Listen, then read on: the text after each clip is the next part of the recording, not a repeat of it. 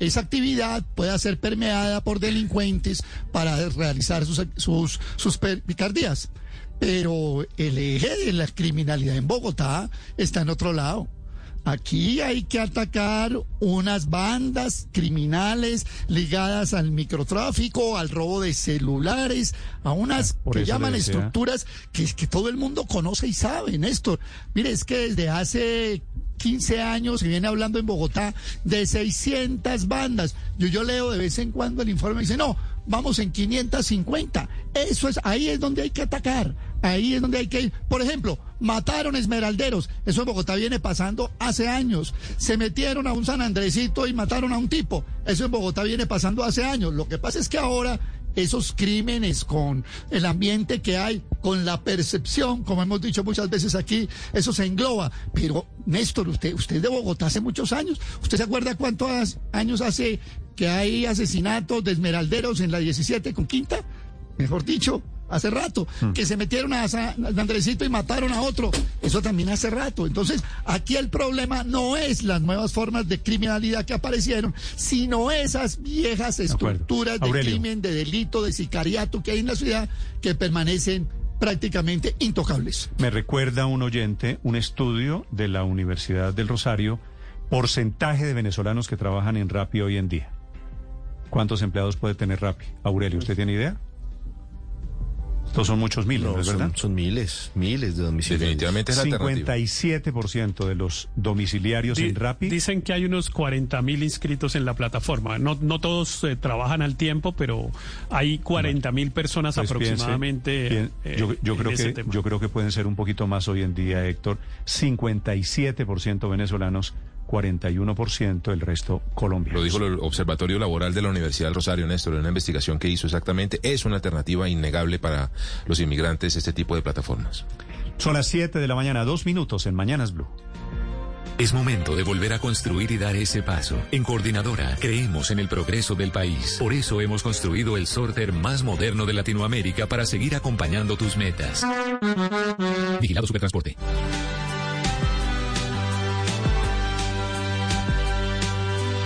Primer pronunciamiento del presidente Biden en los Estados Unidos sobre los problemas de denuncias de acoso sexual que tiene el gobernador Andrew Cuomo de Nueva York. Desde Washington, en los Estados Unidos, Ricardo Espinosa.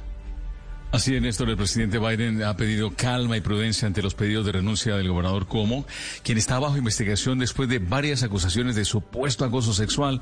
Cuando un periodista le preguntó si Cuomo debería renunciar o no, el presidente Biden dijo que, por favor, hay que tener mucha prudencia porque la investigación está en marcha y deberían ver qué trae. Esto dijo bajándose del helicóptero. Do you think Governor Andrew Cuomo should resign? I think the investigation is underway and we should see what it brings us. El mandatario Néstor dice que los comentarios están dados a mucha suspicacia debido a que el viernes la secretaria de prensa de la Casa Blanca, James Saki, no dijo si el presidente Biden creía que el gobernador tenía que irse. Sencillamente ella, como vocera de la Casa Blanca, dice que las mujeres merecen ser escuchadas y que deben ser tratadas. Pero ¿cuál es la historia, Néstor? Seis mujeres, entre ellas las que se incluyen cinco ex asistentes, han acusado durante semanas al gobernador neoyorquino de acoso sexual y de comportamiento indebido. Y hay 55 congresistas demócratas que piden la dimisión. Él se ha negado. La más reciente de ellas fue la semana pasada, donde llegó una comunicación al periódico Albany Times Union, donde dice que en diciembre del año pasado, en una visita a una asistente para solucionar un problema que tenía con su teléfono celular, aparentemente el gobernador metió sus manos en el interior de la blusa de la colaboradora de la que no se reveló el nombre. Otra asistente dijo que como le había preguntado si alguna vez tenía relaciones sexuales con hombres mayores y que él no tenía problemas de tener una aventura con chicas de 20 años. Otra asistente afirmó que el gobernador la besó una vez sin su consentimiento. ¿Quién fue ella? Nada más ni nada menos que su ex asesora Lindsay Boylan, que publicó en Twitter en diciembre que Cuomo la había acosado durante años y que le había dado ese beso que no deseaba. Pero ¿saben quién es ella? Lindsay Boylan actualmente está corriendo para la presidencia del Manhattan, es decir, para el condado, y dicen que hay quizá algunos intereses políticos, es lo que denuncia Cuomo. A través de esta llamada dice el gobernador que no va a dimitir porque a él lo eligieron los votantes y no los políticos. I resigned because of accusations that made uh, are made against me. The I was elected by the people of the state. I wasn't elected by politicians. Fue elegido por la gente del Estado y no por los políticos. Y otro señalamiento, Néstor, a los que se le suma esta investigación de las mujeres, la investigación de la Fiscalía por supuestamente haber manipulado las muertes por COVID en residencias de ancianos en el Estado de Nueva York. Una película que ha crecido y ya van seis mujeres que lo señalan como posiblemente un abusador. Pero habrá que ver en qué termina esto, Néstor. Estás escuchando Blue Radio. Todo comienza con un deseo, una pasión. Por eso en Coordinadora decidimos ir más allá de lo que quieres. Evolucionamos para seguir transformando el progreso del país. Hoy nuestro sorter logístico de clasificación de paquetería y mercancía más moderno de Latinoamérica se convierte no solo en una innovación y apoyo a las empresas colombianas, sino en un motivo para seguir soñando y construyendo junto a ti. Contigo vamos juntos. Grupo Logístico Coordinadora. Vigilado Supertransporte. Blue Radio. En Blue Radio, una cápsula Blue 4.0. El Banco W anunció que está cumpliendo una década como banco y más de 40 años de trayectoria en el sector financiero. Esta organización, que se ha destacado por su apoyo a los empresarios en Colombia, ha logrado impactar a más de 2 millones de pymes en 672 municipios a través de diferentes productos financieros.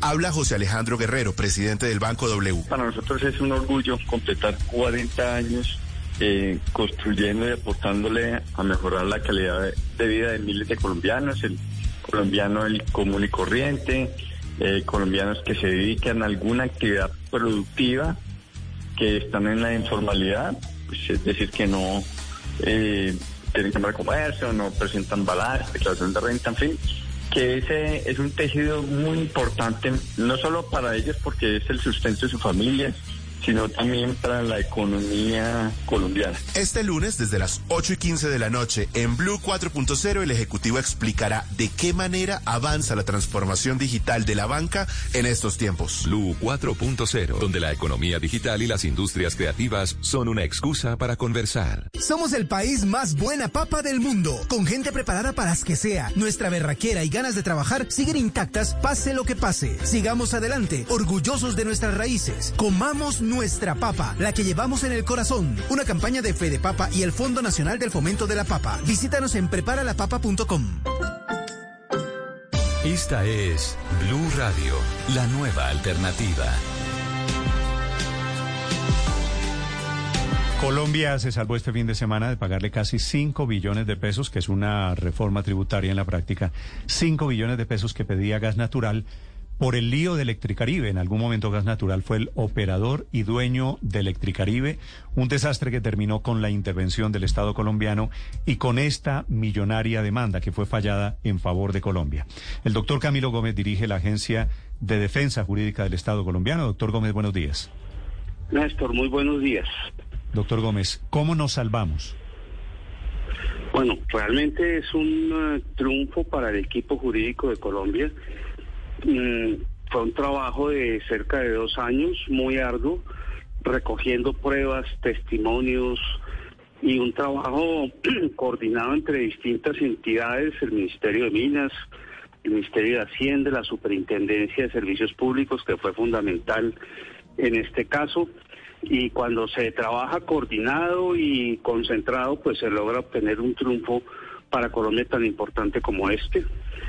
Eh, desmentimos las tesis de gas natural que apuntaban a que Colombia no había hecho una intervención de la empresa de servicios públicos, sino una expropiación, cosa que no fue admitida, que no le habíamos otorgado al inversionista las garantías de seguridad plena, también demostramos lo contrario, y que las eh, expectativas legítimas que el inversionista tenía se habían incumplido y también eso fue desvirtuado con mucha precisión durante el litigio. Sí. Es un triunfo muy importante para Colombia y un ahorro para los colombianos enorme. Doctor Camilo Gómez, en, en su momento cuando se hizo la intervención de Electricaribe, Gas Natural Fenosa eh, estuvo muy molesto por estas situaciones y por lo que usted nos está contando y por eso acude al Tribunal de Arbitraje.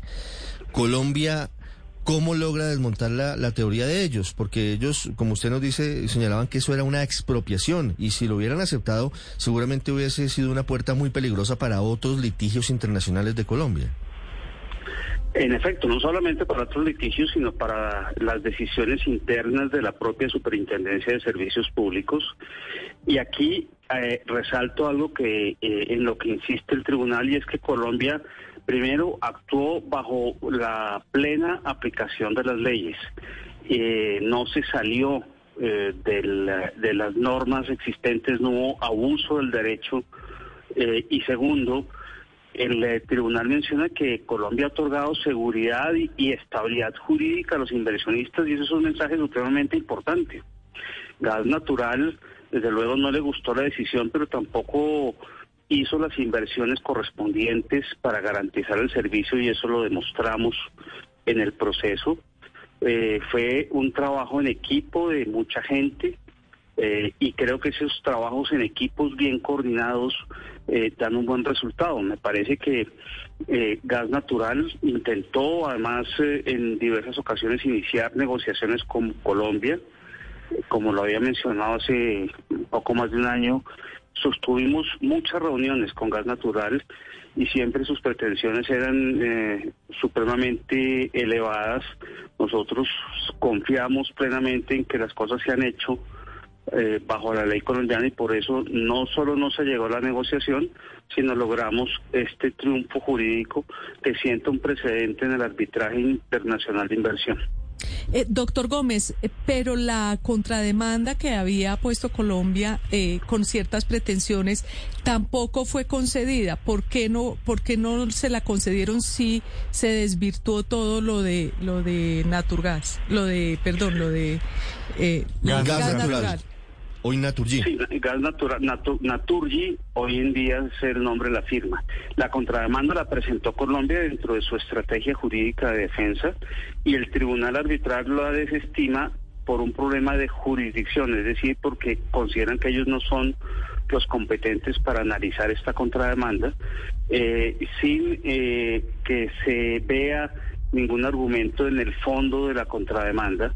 Colombia presentó ahí los perjuicios que había sufrido Colombia por esta razón eh, y el tribunal, sin embargo, no entró a estudiarlo, sino que por una razón de eh, competencia del tribunal lo desestimó. En los tribunales de arbitraje de inversión es muy difícil y muy extraño que se admitan contrademandas porque los tratados internacionales, sobre todo los primeros de las primeras generaciones de tratados como el suscrito entre España y Colombia, hablan de los derechos de los inversionistas y ven el arbitraje de inversión como el escenario para para dirimir los litigios entre el inversionista y el Estado, no entre el Estado y el inversionista.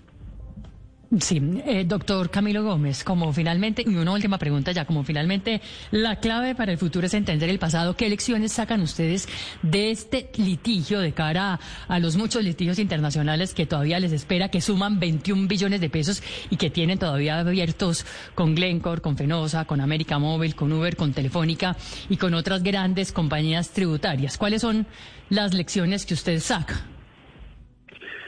Son, son varias, tanto positivas como negativas. Por un lado, en el proceso eh, vimos con mucha preocupación cómo declaraciones de funcionarios públicos, eh, gobernadores, alcaldes, eh, concejales, contra la compañía, pues fueron un argumento importante en el litigio. Aquí hay que alinear mucho más a todos los agentes estatales, porque en este tipo de eh, litigios internacionales no importa si la declaración o el hecho lo comete un funcionario municipal, departamental o nacional.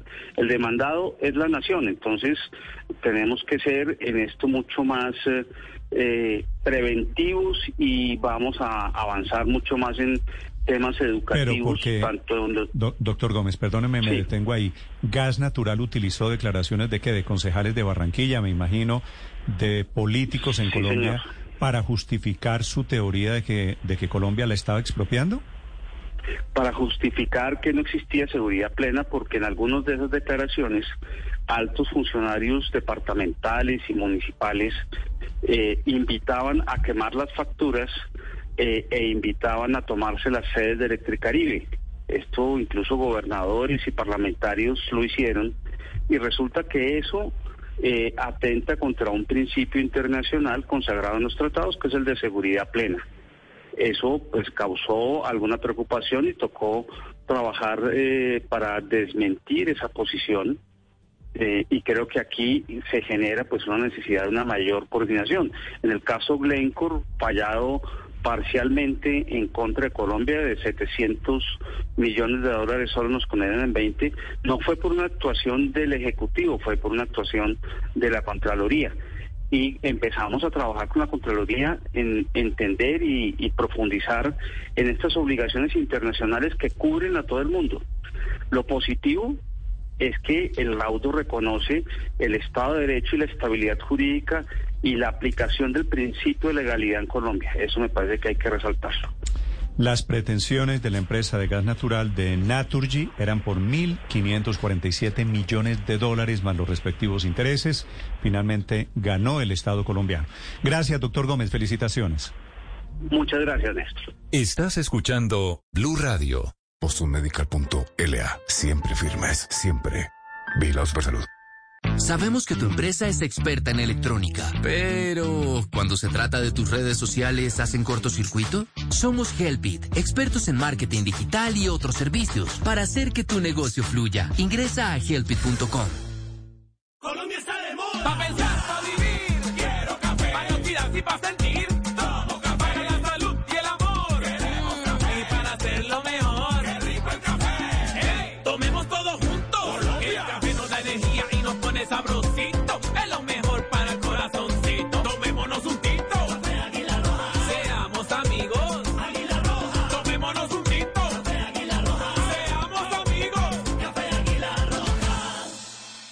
Esta es Blue Radio, la nueva alternativa. Apareció en Bogotá, lo reporta la alcaldía de Bogotá, la primera víctima de coronavirus producto de la cepa de Brasil. ¿Qué es lo que está investigando el Instituto Nacional de Salud? ¿Cuántos de los casos activos hoy en Colombia podrían estar relacionados con esa variante? La doctora Marcela Mercado es la directora de investigación de salud pública del Instituto Nacional de Salud. Doctora Mercado, buenos días. Buenos días, Néstor. ¿Cómo Feliz está, mañana. Mercado? Muy bien, muy bien, gracias. ¿Qué información tienen ustedes en el Instituto de Salud sobre la cepa del Brasil, sobre esta variante de Manaus? Bueno, eh, la información nuestra no proviene solamente de ahora, como usted bien sabe, nosotros hacemos vigilancia epidemiológica y vigilancia genómica específicamente del virus, pues desde que entró al país. Entonces, nosotros hemos sido, eh, como hemos venido trabajando durante un año en, em, determinar esos linajes que están circulando eh, en el país. En los últimos días, pues en los dos últimos meses prácticamente, hemos estado muy pendientes de la variante brasilera después de que Brasil anunció su presencia y pues obviamente eh, hemos encontrado en, en Amazonas, en Leticia, esta, esta variante en número de, de casos y recientemente en, en una persona en Bogotá. Eh, doctora Mercado, pero ¿nos puede contar un poco más en detalle el caso de la persona de Bogotá? Porque entendemos que fue un adulto mayor que murió en enero, es decir, ya ha pasado más de un mes, y que había sido contagiado por otros miembro, otro miembro de su familia. Eh, ya ah, hicieron la investigación sobre, sobre el virus que estaría alrededor de este caso, si, si se ha extendido mucho o poco en, en su familia y en general en la ciudad. Bueno, entonces para, para aclarar un poco el proceso de vigilancia genómica no es tan sencillo y por eso usted dice una persona que murió hace un casi un mes. Nosotros el- la, la, la estrategia de la vigilancia genómica no es una no es una estrategia como las de pruebas de PCR y las pruebas moleculares.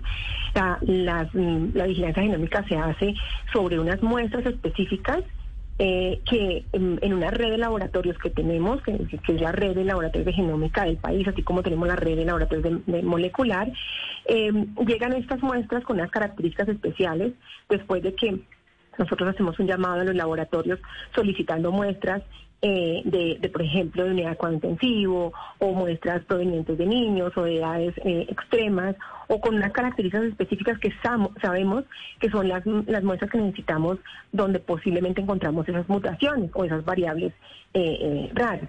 Entonces, cuando esas muestras son seleccionadas por los hospitales o por el laboratorio de salud pública, posteriormente llegan al, al- al- al- al laboratorio de genómica del Instituto Nacional de Salud o de algunos otros laboratorios participantes en la red.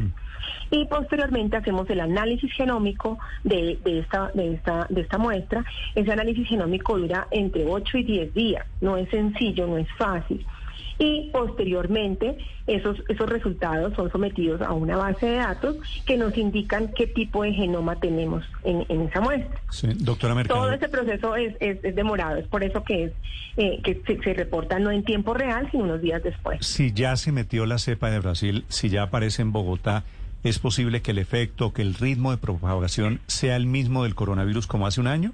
Es decir, que No. comience a contagiar a miles y miles exponencialmente. No, no, no, Dios mío, no, eso no es así. Nosotros tenemos 54 linajes circulando. ¿Cierto? O sea, linajes es como si tuviéramos diferentes eh, eh, eh, virus, así como la, la P1, que es el de Brasil. Dentro de esos 54 linajes circulando, tenemos cinco predominantes en Colombia.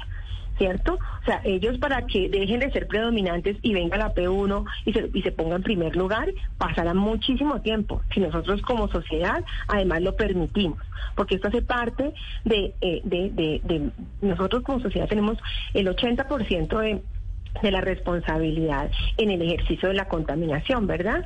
Entonces, es muy difícil No, pero le que, un, pregunto, que un linaje de así, estos pueda así llegar. como el, así como el COVID hace un año creció exponencialmente, una persona contagiaba a dos personas y después a una Claro, y pero media. ¿Va a perfecto, pasar, entiende la pregunta. ¿Va a pasar lo mismo con esta cepa? Hace un año, hace un año, nosotros no teníamos mm, a nadie infectado.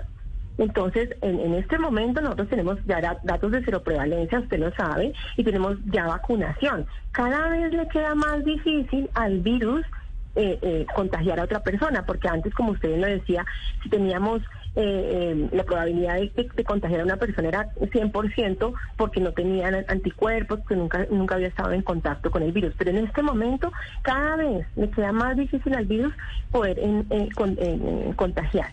Pero, esta- doctora esta- Mercado, esta una P1 no cosita. es- Pero si se dice que la brasilera es muy contagiosa, es decir, que realmente su peligrosidad es porque se contagia más rápido a la gente, eh, ¿en cuánto tiempo ustedes creen que podría convertirse en prevalente o guardan la esperanza de que de pronto no llegue ese momento en que se vuelva predominante? Claro, claro, que guardamos la esperanza porque eso no es tan fácil como le digo. Eh, nosotros tenemos en este momento vacunación, tenemos ya personas infectadas. El año pasado hablábamos de eso porque no había personas infectadas, entonces como, como bien lo dicen ustedes, era exponencial. Pero en este momento teniendo ya gran parte de la, de la población infectada, es muy difícil que llegue a- a ser predominante. No es predominante todavía en Brasil. No es predominante en los otros países donde se ha encontrado, pues en Colombia va a ser va a ser mucho menos la probabilidad. Pero, pero, doctora Mercado, por supuesto que esa es una buena noticia. Sin embargo, en Brasil, a pesar de que no es todavía la cepa dominante, el comportamiento de la curva de contagios, esta mañana Luz María Sierra aquí la traía a colación, venía siendo muy similar entre Colombia y Brasil hasta finales del año pasado. Y cambió drásticamente. En Colombia empiezan a disminuir los casos y en Brasil empiezan a aumentar desmesuradamente.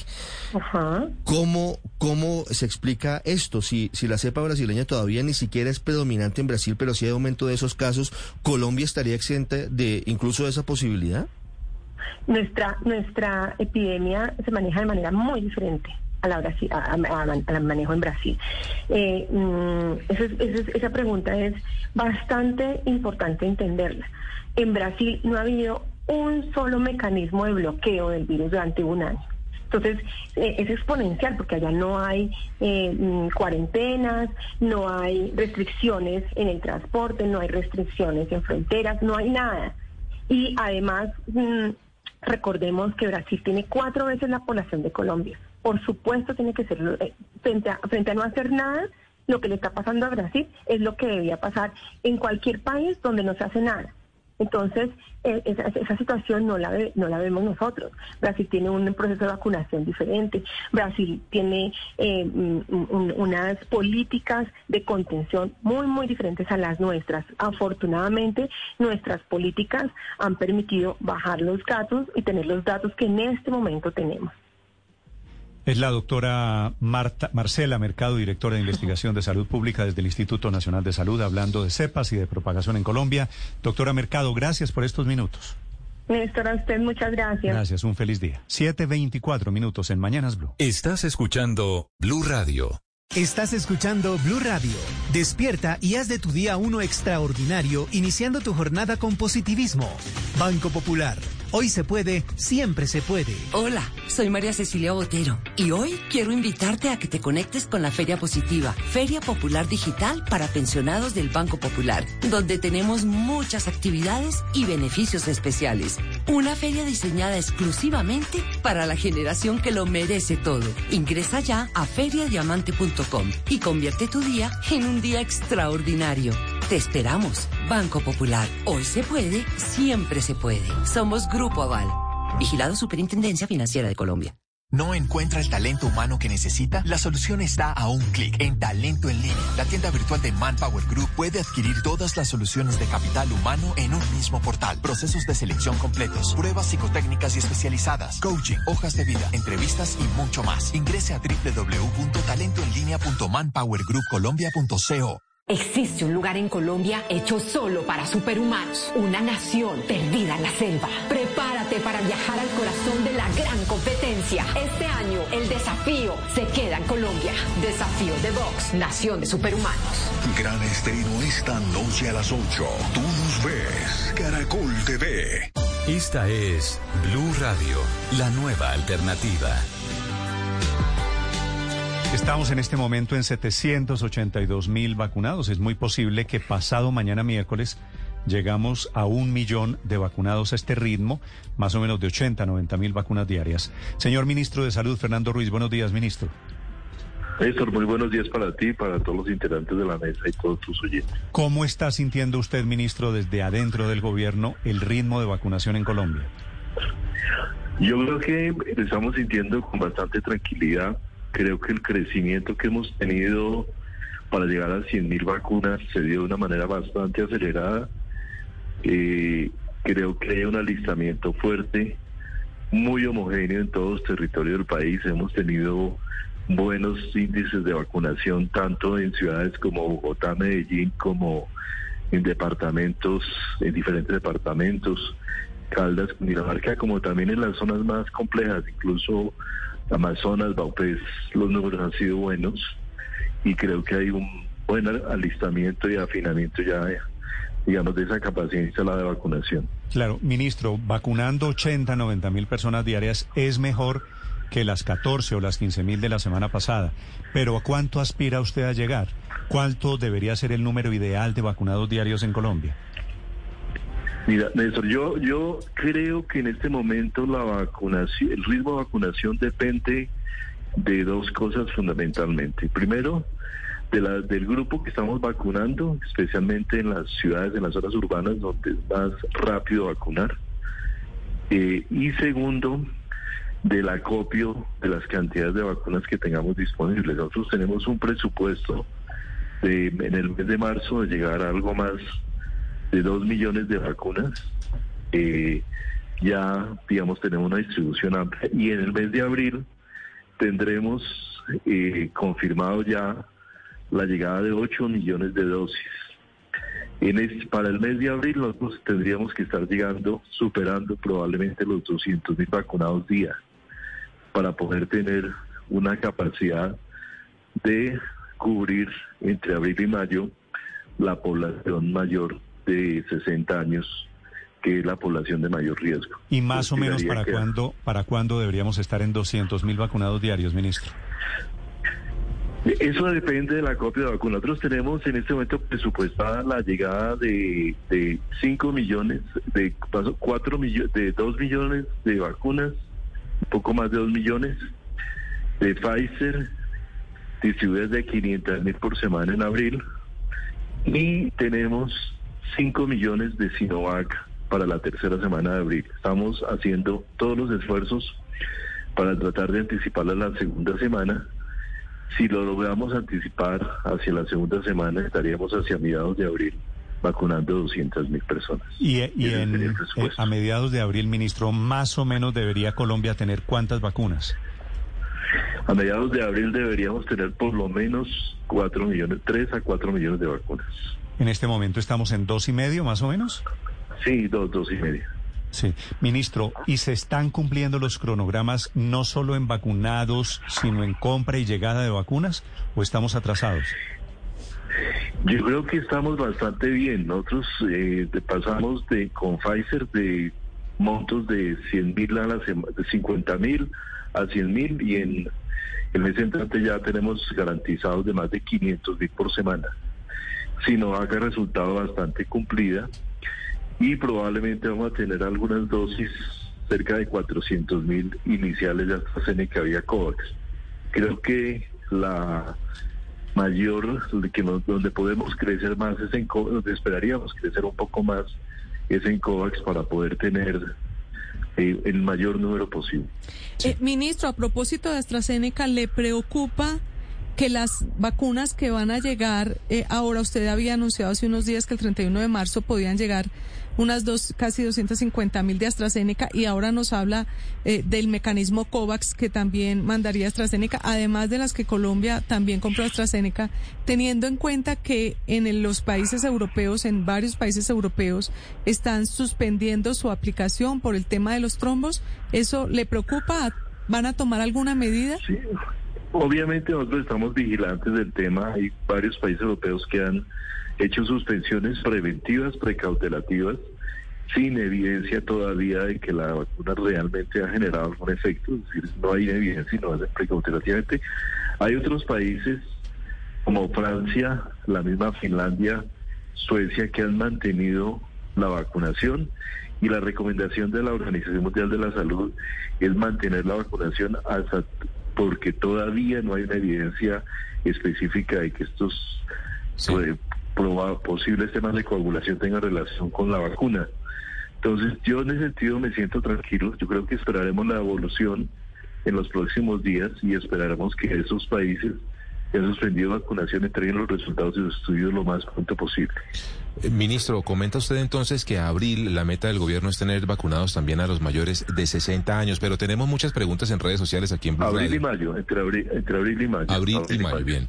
Tenemos muchas preguntas en las redes sociales, ministro, de las personas con comorbilidades, con preexistencias médicas, los diabéticos, los obesos. Eh, ¿Estas personas cuándo van a empezar a ser llamadas para ser vacunadas? Es decir, los que sean menores de 60 años iniciarían inmediatamente después de que terminemos la población eh, mayor de 60 años. Los mayores de 60 años eh, son aproximadamente 6 millones de personas, con el grupo médico que nos falta por vacunar son 7 millones. Eh, esas vacunas las vamos a tener en abril, pero esperaríamos estar terminando hacia mediados o finales de mayo. Inmediatamente empezaríamos con esta población joven con comorbilidades, que es un grupo más pequeño. Ya son alrededor de un millón de personas, algo más de un millón, y en ese momento estaríamos casi que abocados a tomar la decisión de iniciar la segunda fase si todos estos supuestos se nos dan en la forma que quisiéramos. Ministro, al final de esta primera fase vimos que cambió la metodología. Ya las CPS y las IPS abrieron prácticamente de forma plena la posibilidad de vacunación. Ya dijeron en este fin de semana muchas CPS e IPS, todos los mayores de 80 años, eh, afiliados o no afiliados, acérquense y dieron direcciones y dieron sitios para que la vacunación fuera masiva. ¿Este mismo método se va a seguir utilizando, ministro, para las demás fases de la vacunación? Sí, lo que nos hemos visto es que la, la esta estrategia de dos, como con 12 fases, nos ha funcionado bastante bien. ¿Por qué? Porque el agendamiento permite que la gente llegue de una manera ordenada y organizada con el distanciamiento, mejor distanciamiento físico y con, y con un proceso que haciéndolo en IPS, en coliseos, en diferentes ámbitos y las personas sabiendo el día, la hora que llegan, que está su vacuna, les funciona bastante bien. Con eso logramos cubrir probablemente un 40-50% de la población y eh, después, inmediatamente después de que cubramos, llegamos a un- una cobertura amplia de esa, abrimos la agenda. ¿Por qué razones? Hay personas que no concurren Hay casos en que no se tienen desde las IPS o EPS los teléfonos de contacto y por lo tanto, y hay lugares del país donde muy difícil todavía hacer el contacto. Entonces, digamos que la mejor estrategia es esta estrategia dual en la cual hacemos agendamiento programado primero y luego agendamiento abierto. Agotamos la mayor parte de la población en el agendamiento programado y luego abrimos donde haya menos para tener el menor riesgo posible de aglomeraciones. Se nos va a quedar siempre Ministro, una ¿cómo es población residual, siempre se nos queda una población residual que es la que vive en zonas muy alejadas, para esa población la expectativa es tener vacunas de una dosis para llegar a ellos. Ministro, buena parte de los mayores de 80 años que ya se han vacunado en el país lo han hecho con la vacuna de Sinovac. Ustedes acaban de anunciar que van a duplicar o ampliar el intervalo de tiempo entre la primera y la segunda dosis de esa vacuna y lo van a subir de 28 a 56 días. Eh, ¿No les preocupa que eso exponga a esa población a las nuevas cepas del virus que están llegando, sobre todo ahora que ya se confirmó la presencia en Bogotá de la cepa brasileña? Mira, esa es una recomendación, la de 56, muy buena la pregunta porque sirve para aclarar. Esta fue una recomendación del comité asesor que está pendiente todavía de un visto bueno de parte de la, de la, de la, de la empresa productora de Sinovac. En la medida que nos den un visto bueno positivo o negativo, eh, tomaremos que firme la decisión, pero en este momento esos, esa población sigue siendo con segunda dosis a 28 días. A 28 días. Y la situación de la cepa brasilera es una situación que todavía está en estudio, es un único caso. No se ha terminado el análisis de contactos, ha sido un poco complejo para el instituto finalizar el análisis de contactos, eh, pero de todas maneras, a nivel de país, en el perfil, digamos, no sé si hablaron de eso con la doctora Mercado, en el perfil del país de circulación de cepas, todavía la cepa brasilera fuera de la ciudad de Leticia, su predominancia es muy, sería, sería todavía muy baja. De manera que esto sea de manera creciente y esperamos reducir la velocidad. No, no, va a ser muy difícil evitar que se propague, pero lo que estamos buscando es reducir la velocidad de propagación al interior del país. Ministro, eh, ah, pero además de la cepa brasil eh, de la variante brasilera, en el comunicado de prensa que ustedes publicaron este fin de semana, mencionan la mutación E E484K, que preocupa bastante en algunos países porque está presente en las variantes que han, que preocupan en el mundo, la brasilera, la surafricana y la británica. ¿A usted particularmente le preocupa la presencia de esta mutación en el linaje que es uno de los más predominantes de Colombia? Sí, a nosotros estamos haciendo una vigilancia estrecha con el instituto y muy especialmente porque estamos en un momento epidemiológico bastante particular. Colombia, como hemos visto, está realmente en, en reducción de casos eh, bastante, bastante eh, pronunciada, a diferencia de varios países vecinos, Brasil, Perú, el mismo Chile que tiene unos crecimientos grandes, Argentina que mantiene unos niveles altos. Entonces, para nosotros la vigilancia genómica y la capacidad de, de estar vigilantes frente a posibles incrementos en algunas ciudades en este momento es crítico. Entonces, frente a la posibilidad ya que vemos de un crecimiento en los contactos, en la, en la actividad económica de las ciudades, pues sí genera preocupación, pero ni modo, aquí lo que toca es estar detrás del detrás de la cepa vigilante y, y, y de cualquier incremento en pico de casos. Ministro, sobre los viejos, sobre para volver a los vacunados, sobre los mayores de 80 años que no han sido llamados, que aquí tengo muchos mensajes, decenas de mensajes en Boyacá, un oyente, varios en Bogotá, bueno, varios en Boyacá, varios en Antioquia y muchos en el Valle del Cauca, ministro, que no los han llamado, personas de más de 80 años, ¿qué deberían hacer en este momento? Recordar que tenemos, según lo que planteó cada alcalde, estamos abiertos a un agendamiento por pico y cédula. Empezamos con el 0 y 1 el sábado, 1, 2 y 3 el domingo, 4 y 5 lunes y así sucesivamente. Entonces, acercarse al puesto de al, al puesto de vacunación más cercano, mirar mirar eh, eh, pues, presentarse y pedir que se le aplique la vacuna creo que es la, la, decisión más importante. O llamar a su EPS para lograr la vacunación. En ese momento es lo que estábamos buscando con ese agendamiento, digamos, presencial. Sí. Ministro, ¿qué le están indicando a usted las cifras de contagios? Porque mm, el 8 de marzo hubo 2.205 nuevos casos, pero del 8 a hoy 15 ha venido subiendo, subiendo, subiendo. Pasa 4.500, ayer 4.060 y pico y tal. ¿Qué, qué le, qué, le está mostrando a usted esta curva? Pues mira, eh, Felipe, yo creo que hay un tema ahí importante, es, tenemos unas ciudades como en vigilancia especial. Santa Marta, que nos subió el número de casos y bajó un poco en el fin de semana, ya llegó al 82% de consumo de cuidado intensivo. Barranquilla, Cincelejo, Montería. Parece muy coincidente con actividades tipo carnaval, reuniones o aglomeraciones de ese tipo. Eso, eso nos indica esos números que podrían estar creciendo. Hay un, mensa, hay un, hay un punto de tranquilidad todavía, esto puede cambiar en cualquier momento, y es que tenemos el consumo de camas de cuidado intensivo de Colombia ha venido manteniéndose estable. La semana pasada estuvimos en 2.500 camas ocupadas, antepasada 2.500, la pasada en 2.300.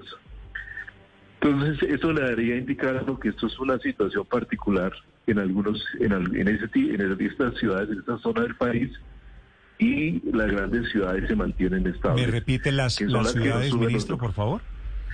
Santa Marta en primer lugar, Barranquilla, eh, eh, Montería, Cincelejo y un poquito Riohacha también. ¿Esto querría decir que estas ciudades, ministro, ya están en el tercer pico de la pandemia? Todavía no podríamos decir que están en el Realmente en Santa Marta, Santa Marta tiene una situación muy particular, es una ciudad que tuvo muy baja, ha tenido muy baja afectación, casi que está en su segundo pico, estaría en su segundo pico. Las demás han tenido incrementos, pero todavía no son tan altos como para poder decir que estén en un pico. Señor, ministro, eh, en la ciudad de Santa Marta hay mucha afluencia de turismo en tiempos como los de Semana Santa. ¿Qué medidas desde el gobierno nacional se están pensando para este tipo de actividades? Semana Santa, la mayor preocupación es ha sido es fundamentalmente las aglomeraciones de tipo religioso. Ya Estuvimos conversando con la conferencia episcopal. Tenemos un acuerdo para que no tratemos, no, haya, no se hagan procesiones. Es decir, la procesión sí nos genera un contacto demasiado estrecho. Y entonces poder ir a hacer las actividades de, de culto en la mayor tranquilidad y con protocolos de distanciamiento. Eh, y eventualmente en algunas ciudades, de acuerdo con los alcaldes, si vemos índices de crecimiento importantes, habría medidas de, de toque de queda si, si, el, si el crecimiento es relevante. ¿Eso para Santa Marta o para todas las que me mencionó de Para todas las, todas las ciudades. Y nosotros, y Néstor, el turismo en general organizado y ordenado no lo hemos visto como factor, no ha sido un factor de contagio importante en Colombia. Ciudades como Cartagena, San Andrés, la misma Santa Marta ha podido soportar afluencia de turistas con un contagio bastante, bastante bajo. Entonces, digamos que en eso estamos vigilantes, podríamos tomar alguna decisión, pero realmente eh, la expectativa es de que Santa Marta en esta semana empiece a reducir y con base en eso miraremos la, si hay que tomar una decisión. Ministro, en, en el país se celebra, en todo el país, en unas ciudades un poquito más que en otras, con mayores tradiciones, la Semana Santa que arranca de hoy en 15 días. En general, ¿cuál es la decisión del gobierno para esa celebración de la Semana Santa? La decisión son esas, reducir procesiones, no cerrar eh, la posibilidad de culto, pero culto con protocolo, obviamente ninguna aglomeración, ninguna tipo de festividad y si hay turismo, un turismo ordenado, siempre estructurado con protocolo. La, procesión de Semana Santa en Popayán, que es una de las simbólicas más importantes, ¿está cancelada? Yo creo que eso hay que hablarlo con la conferencia, ya se ha conversado con ellos, la conferencia episcopal la veo realmente compleja en una ciudad como Popayán que todavía tiene números susceptibles muy grandes. Ok, ministro, una pregunta final. Mañana comienza la asamblea del BID en Barranquilla. En Barranquilla, como usted lo decía, están creciendo casos COVID. ¿Qué van a hacer con la Asamblea? en estas La circunstancias? asamblea realmente tiene es, una es un evento muy cerrado con una alta con una eh, virtualidad sustentada fundamentalmente en virtualidad y tiene un aforo absolutamente controlado de manera que yo no le vería mayor efecto y una restricción muy importante de entrada de gente eh, no creo que tenga un efecto importante Es el ministro de Salud, Fernando Ruiz, 7 de la mañana, Ministro, 44 minutos. Antes, antes de que se vaya, La- ministro. la última, Sí, ministro, señor. eh, Ricardo, porque el ministro Señor. tiene afán. Sí, es que tenemos varios oyentes que nos están diciendo que se han presentado algunos inconvenientes en el proceso de vacunación, que algunas CPS no están permitiendo la entrada de un acompañante para los mayores de 80 años, porque dicen que es eh, absolutamente personal y no puede estar ninguna persona, ni- ni- ningún acompañante, quiero decir, ningún familiar. ¿Eso es así o, o pueden entrar algunas personas, o por lo menos una persona? Estamos revisando el caso de una EPS en particular que recibió la entrada de acompañantes, ese tema se está revisando y aquí la recomendación para todas las EPS e IPS es que a una persona mayor hay que permitirle un acompañante porque esa persona usualmente es su cuidador y es su responsable de, de la atención y de la persona. eh. Entonces aquí hay que permitir siempre la entrada de un acompañante. Cualquier situación de esas le a los oyentes que nos la comuniquen Ah, perfecto. para poder entrar a proceder. Ah, esa es una indicación muy importante, lo- especialmente los adultos mayores, ministro, o para todos los vacunados que vayan No. con acompañante. No, para los adultos mayores especialmente, y creo que a todo mayor de 60 y especialmente si tiene cualquier discapacidad tiene derecho a que se tenga un acompañante. Sí, suena, suena muy lógico, suena que es lo que corresponde, por supuesto. Ministro, gracias y feliz día. Gracias, Néstor. Un saludo para ti. También se me olvidaba decir un tema también muy importante. Díganos Con el. Ministerio de Justicia hemos abierto la, la visita familiar y conyugal para los presos, que es un tema muy importante que con el IMPEC se hagan los, se apliquen los protocolos para permitir ese tema que es de la mínima humanidad y sentido ya Ah, pero ustedes, en, en Colombia hay más de 100 mil presos. Esta es una estupenda noticia para esa población carcelaria. perfecta. Sí, señor. Es una noticia importante porque para ellos los beneficia en momentos especialmente también de la Claro, claro, de, de mínimos derechos se reabren las visitas domiciliarias un año después de la pandemia en Colombia. Gracias, ministro. Un saludo, Néstor. Un saludo para Gracias, todos, Felipe, para todos allá. Muy bien. Chao.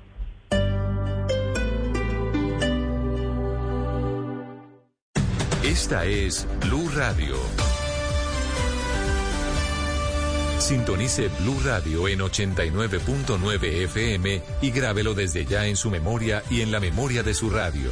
Blue Radio, la nueva alternativa. En la Extra Promo Jumbo hasta el próximo miércoles 17 de marzo del 2021 con tu tarjeta Cencosud hasta 35% en línea Blanca Mave. Vigilado Superintendencia Financiera de Colombia. Aplican condiciones y restricciones. Ah, llegó el domicilio. Voy a abrir. Espera. Puede ser una trampa. Debemos protegernos y avanzar con cautela. A mi señal. 3, 2, 1, ¡vamos! Llama ya al 371-4000. Lleva internet de TV de 100 megas y adicional DirecTV Go con el 25% de descuento por un año. Disfruta de canales en vivo, deportes en exclusiva, series y películas en todos tus dispositivos. ETVs, experiencias por toda Bogotá. Oferta válida del 15 de marzo al 30 de abril de 2021. Aplican términos y condiciones. Tips de compras en Casa Blue. Los colombianos nos adaptamos al cambio y en este contexto cambiamos la forma de pagar con la seguridad de Visa. Por eso te damos algunos consejos. Si vas a hacer las compras, olvídate de las colas. Ahora puedes comprar en línea desde casa con la seguridad de Visa. O si vas a una tienda, olvídate del efectivo. Ahora paga sin dar la tarjeta. Seguro y sin contacto con Visa. Porque hoy, mañana y siempre pagamos con Visa. Y ahora en Blue Radio, la verdad sobre las vacunas para COVID-19. No creas en cadenas de WhatsApp o videos que te invitan a no vacunarte por supuestas conspiraciones y eventos adversos con la vacuna. Nada de eso tiene un soporte científico. Las vacunas contra COVID-19 han sido desarrolladas con base en evidencia científica y se han probado en estudios clínicos muy rigurosos que avalan su uso. La mejor estrategia es prevenir la infección mediante la vacuna, pues a la fecha no hay medicamentos disponibles que sean efectivos para el manejo de la enfermedad. Cuida tu vida, cuida la vida de tu familia. Vacúnate. Vacúnate. Blue Radio. Estamos a esta hora en Blue Radio y te tengo una pregunta. ¿Buscas resultados diferentes en tu empresa? Innovemos juntos. Márcanos ya a la línea teléfono 746-7027. Sigue los pasos, opción 2, Cámara de Comercio de Bogotá. Y si quieres de otra manera, visita nuestra página ccb.org.co slash juntos. Mi fiesta es en Panamericana. Celebremos con descuentos. Aprovechalos en tecnología, decoración, mesa y cocina, libros, bienestar y belleza, arte, mobiliario y mucho más. Ven a tu tienda panamericana más cercana o compra ahora en panamericana.com.co. Oferta válida del 4 al 22 de marzo de 2021. Consulta términos, condiciones y disponibilidad en panamericana.com.co. La vacunación contra el COVID-19 avanza en Bogotá. Ya estamos vacunando a todos nuestros adultos mayores de 80 años. Por eso ten presente estas recomendaciones. Asiste únicamente si tienes una cita y al lugar asignado. Llega 10 minutos antes de la hora programada. Asiste máximo con un acompañante. Lleva diligenciado el consentimiento informado. Atiende las preguntas del personal de salud. Recuerda contar con tiempo suficiente. Luego de que te vacunen, debes seguir cuidándote con tapabocas, espacios ventilados y evitando reuniones. Bogotá se cuida. Alcaldía Mayor de Bogotá. Hoy es un día Descargue Blue App. Nuevo diseño. Una app más eficiente y liviana. Notificaciones con información de última hora. Podcast, programación de Blue Radio y todas las señales nacionales Blue en vivo donde y cuando quiera. Descárguela en Google Play y App Store.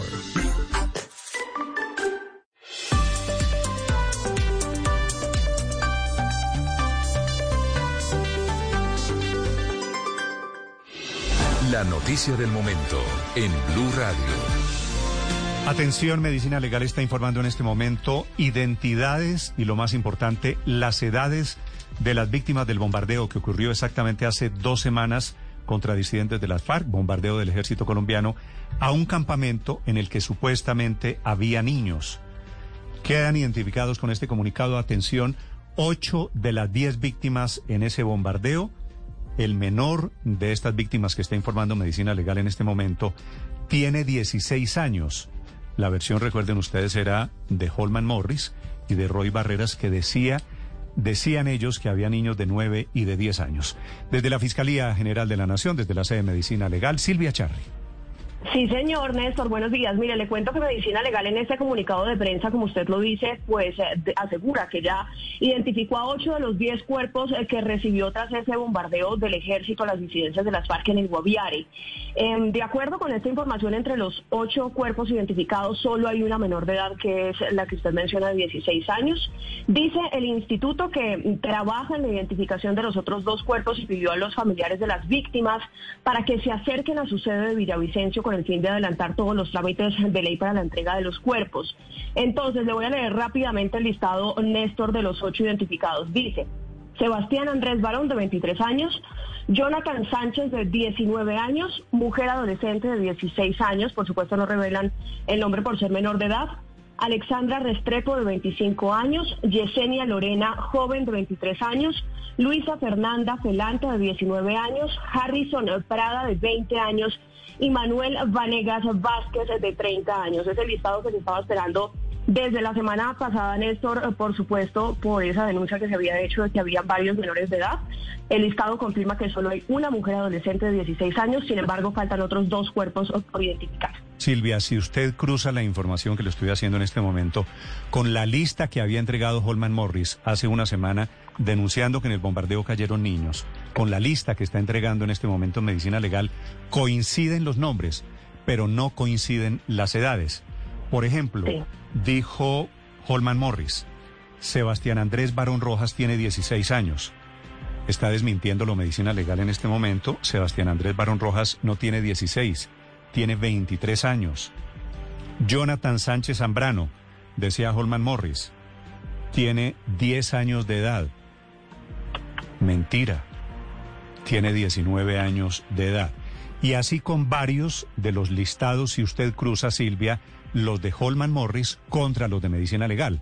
Así que coinciden, digo, nombres pero no coinciden las edades. Néstor, esto es como el desmentido oficial eh, de medicina legal del Estado colombiano a lo que había publicado Germán Morris, porque él cuando lo, lo, publicó en su tercer canal, que se llama así su canal, él había dicho que habrían muerto aproximadamente 14 menores de edad Y si bien... Hoy pues, hay dos, dos fallecidos menores de edad, una niña de 16 años en el Pero en el bombardeo, bombardeo, y exacto. una en eh, combates posteriores de 15 años de edad. Claro, que son... que de todas formas son muy lamentables, pero de todas maneras Fíjese, no, no Néstor, son 14. siguiendo con el ejercicio, Sebastián Andrés Barón, según Medicina Legal, tenía 23 años y de acuerdo con lo que había publicado en su momento Tercer Canal, que es el medio de Holman Morris, tenía, eh, según él en ese momento, 16 años, una diferencia de 7 años.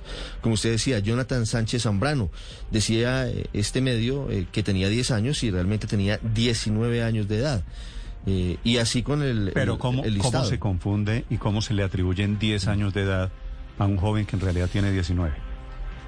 No, pues, Pues, una, eh, no- una pregunta. El exconcejal Morris nos dijo que era la comunidad, parece que había sido un vocero de una organización social de base la- el que le había dado esta información, pero evidentemente no solamente estaba equivocado, sino que además los senadores Roy Barreras, Gustavo Petro, Iván Cepeda y Alexander López también lo retuitearon como si Pues fuera ellos- verdad. Sí, ellos repitieron lo que dijo Holman Morris, que evidentemente, digamos, incumplió una regla que ustedes me han enseñado del periodismo y es que, pues, hay que verificar una sola fuente. Alguien le dijo y él publicó la lista como si fuera verdad, sin hacer Es verificaciones que yo creo, yo creo adicionales. Héctor, que pasaron dos cosas que eh, lo dijo Holman aquí en la entrevista de la semana pasada. Uno, cruzaron la lista de, de desaparecidos con el bombardeo y atribuyeron los desaparecidos como si hubieran caído en el bombardeo. Claro, y eso claro. no necesariamente fue así.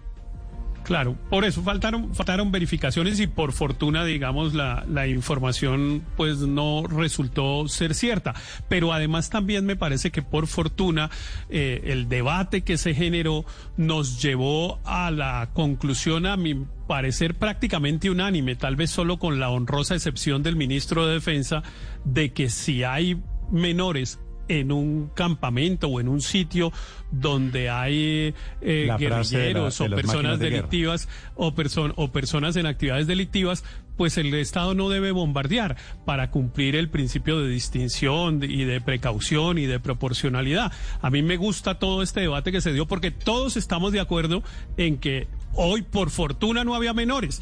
Y yo concluyo, entonces, si hubiese habido menores, pues el gobierno, el, el ejército Sí, no puede actuar vez- como actuó. Tal vez como conclusión, Héctor, Felipe, yo no sé si usted está de acuerdo. El gobierno tendrá que pensarlo dos, mes, dos veces la próxima vez que vaya a bombardear un campamento, así esté lleno de delincuentes de las FARC en caso de que haya niños. Porque una cosa es bombardear un campamento con menores combatientes, que es la figura del derecho internacional humanitario, eh, mayores de 16 años, a bombardear lo que era la denuncia original si hay niños de 9 o 10 años. Es que, Néstor, Néstor, a mí que se por me entonces el Estado queda maniatado. que, claro, que por supuesto nadie... Entonces no se puede volver a bombardear porque los criminales, los disidentes de las FARC y los criminales del ELN, y ya lo sabemos, utilizan a los niños como escudos. Claro, Y, y, entonces, entonces, el Estado quedó, quedó maniatado entonces, pues. No, y yo, que yo Gentil supongo... Duarte siga reclutando niños porque ese es su patente de corso para seguir delinquiendo, eh, reclutando niños, eh, haciendo narcotráfico, etcétera. Eh, Felipe, y aumenta yo lo todos los creo- incentivos, aumentan todos los incentivos para el reclutamiento y para Claro, es perverso, como es perverso, contra- Néstor. contra Entonces el Estado quedó maniatado. Entonces, pues no, apague y vámonos, porque si no hay manera de combatir a Gentil Felipe, lo que Duarte pasa Pero- es que- y al ELN A ver, piense- y a estos sinvergüenzas y a estos Felipe, de delincuentes. acuerdo.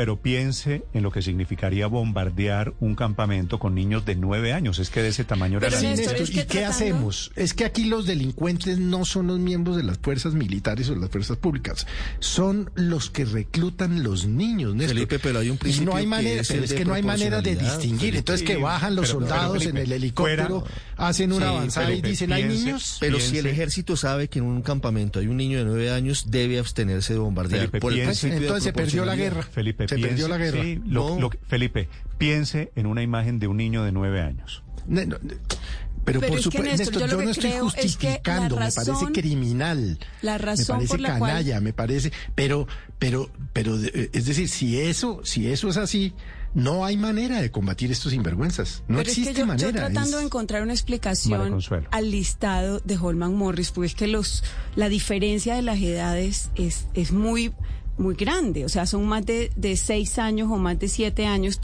Tal vez esa fue la edad en que los niños fueron reclutados. Ah, no, no, es que eso no hay ninguna duda, María Consuelo, usted tiene toda la razón.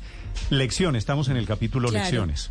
A Holman Morris le dijeron que este que él dijo es un niño de Jonathan, nueve por años. ejemplo. Jonathan. Fue reclutado, Fue a los nueve años. a los nueve años, Exacto. pero hoy en día tiene 19 años.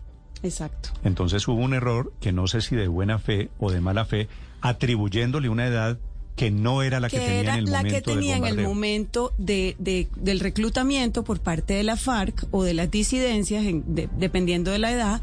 Y aquí, claramente, lo que está evidenciándose es la violación a todos los No, derechos pues es de niños los- y niñas con el reclutamiento. El mono. Jojoy murió en un bombardeo. Es como si usted dice, murió el mono Jojoy que tenía 12 años porque fue reclutado a los 12 años de A edad. mí me sigue aterrando que recluten niños de nueve años. Es decir, es que no, no, No, tiene pues, ningún tipo de consideración.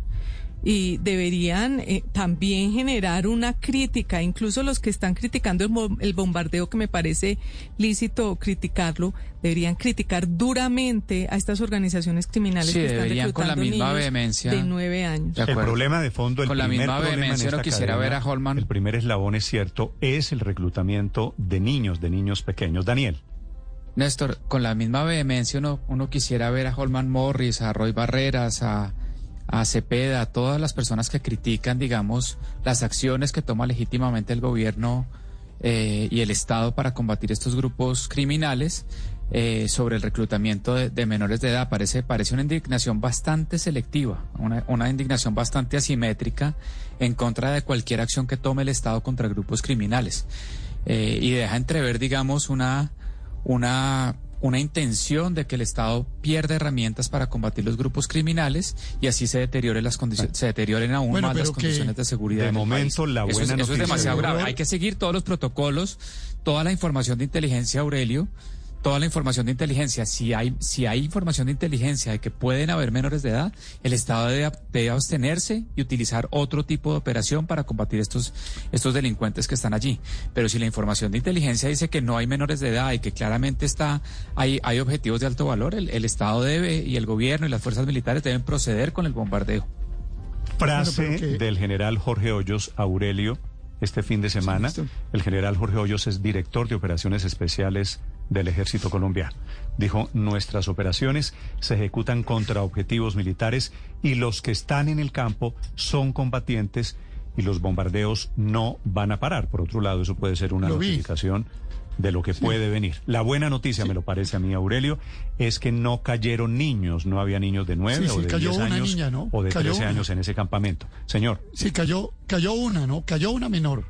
Eso, los errores periodísticos de Holman no deben obnubilar el análisis. Cayó una menor.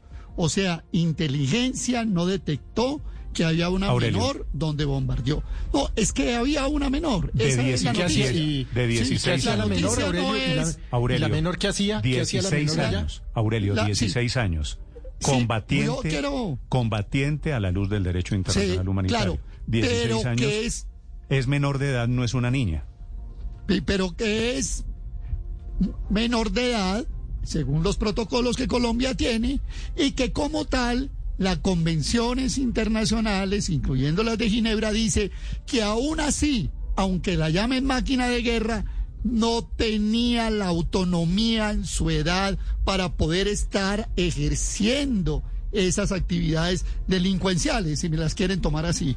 O sea que aquí hay un problema, es que sí se bombardeó con una menor. Esa es la noticia. Sí, pero Aurelio, Por no es lo supuesto, hay otra no noticia es lo mismo secundaria. una- un, un y es niño, que Morris una se niña de 9 equivocó. años a una menor de 16 años. No, que lo que pero es una menor. Pero no, no, no, ahí no hay matices, Néstor. No, ahí sí hay No, no, es menor y No, tenía Aurelio. prohibido. No, pero eso no es internacional humanitario ya- 18. ya definió Ahora, ese problema, que la, Aurelio. que la guerra se perdió. Que la guerra se perdió. Sí, Felipe, la guerra se perdió. La Ah, bueno, qué buena tierra- noticia. ¿Usted sabe cuántas la personas guerra- quiere reclutar? Entonces echamos por la borda, Aurelio, el derecho internacional humanitario. per- permítame terminar. Sí, Felipe, la guerra de Ah, tierra. pero qué maravilla de noticia me está La dando usted, guerra Aurelio, y al que no país. tiene en cuenta el derecho internacional humanitario, esa guerra sí se perdió. La que se puede ganar y se debe ganar es la guerra que respete el derecho internacional humanitario. Esa sí hay que ganarla y es la que se debe ganar y es la que debe tener en cuenta el general Hoyos. ¿le, parece, ¿Le parece que es lo mismo una de 16 que una de 10? ¿No le parece lo mismo al derecho internacional? Néstor, lo que yo, Héctor, déjame un segundito, es que lo que yo creo que también es importante señalar es la ligereza con la que recientemente se está haciendo la oposición en Colombia, porque evidentemente los hechos han demostrado que no era verdad la denuncia y la denuncia toca con vidas humanas. Y es eh, el exconcejal Holman Morris ya había hecho lo mismo haciendo oposición en Bogotá cuando había dicho que unos pacientes de unos hospitales se habían muerto y era mentira. Todavía hoy están vivos. Entonces esa esa oposición a costa de la vida de las personas sin ratificar los hechos, me parece que es demasiado ligero. Héctor, tengo, tengo al exalcalde Federico Gutiérrez en segundos para hablar de política. Héctor, Estoy de acuerdo en esa crítica que Luz María le hace a, a, Holman. Evidentemente hay que ser más rigurosos, pero yo insisto que permitió la posibilidad de dar esta discusión. Y otra vez, salvo el ministro y ahora pues Daniel y Felipe que no creen en las reglas del derecho internacional humanitario, pareciera que hay un ánimo más o menos unánime en Colombia de que si hay niños en un campamento, pues hay que aplicar los principios de distinción y de precaución para no para no matar niños. Entendí lo contrario, eh, que Daniel había dicho que había que respetar las normas del derecho eh, internacional. Pero no, no, no, pero dijo eso, pero dijo, pero dijo, pero dijo, pone palabras en la boca eso, pero dijo que si había, le tenemos que pedir honestidad, en el debate. Dijo eso, pero dijo que si había dijo eso, pero no pedimos dijo, dijo, honestidad en el debate, Héctor, honestidad, no dijo, es mucho pedir. Dijo, dijo, dijo, eso, pero dijo que si había objetivos eh, de alto valor en los campamentos, pues había que bombardear porque para eso estaba la fuerza de, de fuerza del Estado, de donde yo deduzco que no importa que si hay niños, pues toca para que no quede maniatado el Estado como reclama Felipe. Sí, tiene usted derecho y claro, a aclarar, Felipe, su No, no, no. No, es que no tengo nada que aclarar, Néstor. Es que yo creo, eh, no, es que yo creo, eh, eh, yo comparto plenamente, así sea perverso, y se lo voy a explicar porque la tesis del ministro Molano de que estos niños los convierten en máquinas de guerra. Pero es que lo perverso es eso, es que los conviertan en máquinas de guerra, es que los conviertan en delincuentes, es eso que no los, lo condena, los eso recluten. eso es lo que, me parece perverso. Pero, pero, perdón, si están allí y allí está Gentil Duarte o está Santricho, está el Paisa o está el que está, entonces el Estado tiene que actuar, o si no, esto se perdió. A mí me da pena. Y a Héctor Gentil Duarte pido, quiere Néstor, reclutar en los próximos que... tres años ocho mil combatientes. Daniel, rápidamente. Entonces, Néstor, a Héctor le pido que escuche bien lo que yo dije. De nuevo, nos pone palabras a los otros panelistas en la boca que no hemos dicho. Yo dije, si la información de inteligencia que manejan las fuerzas militares, el Ministerio de Defensa, dice que hay menores de edad, debe abstenerse de hacer el bombardeo, bombardeo y utilizar otros mecanismos para combatir estos delincuentes. Eso fue lo que yo dije. Y le pido de nuevo a Héctor que sea honesto en el debate porque yo no dije eso. Bueno, 8 de la mañana, 7 minutos. María Consuelo. Otra de las lecciones aprendidas de todo este debate es que lo primero es condenar el reclutamiento, porque si no se vuelve un incentivo para que los bandidos lo que hagan sea utilizar niños y rodearse de niños para protegerse precisamente de que lo confronte la fuerza pública. Entonces, que no terminemos generando un incentivo perverso a que busquen más niños y que recluten es absolutamente reprochable, María Consuelo, pero si vamos un poquito más al fondo, la verdad es que el Estado tiene una ausencia absoluta, absoluta en zonas como Guaviare. La verdad es que los testimonios que recogimos en Villavicencio de las mamás de los, de los jóvenes que murieron realmente decían, mire, no había nada más que hacer.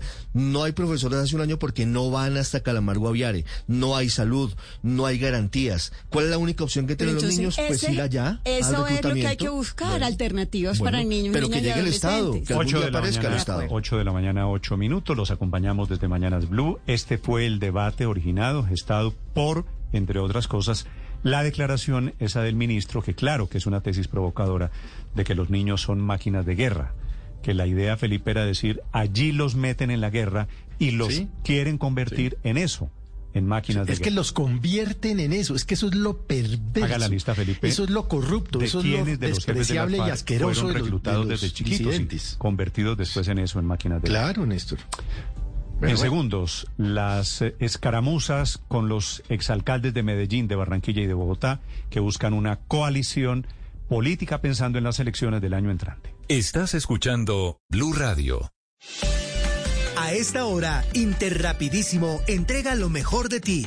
En Blue Radio son las 8-9 en Blue Radio. Nos sentimos orgullosos de seguir entregando lo mejor de Colombia, su progreso. Viajamos por Colombia, llegando a los rincones, complementando historias, uniendo corazones. Llevamos 32 años entregando lo mejor de los colombianos en cada rincón del país. Y no pares de sonreír, es la esencia de nuestro país.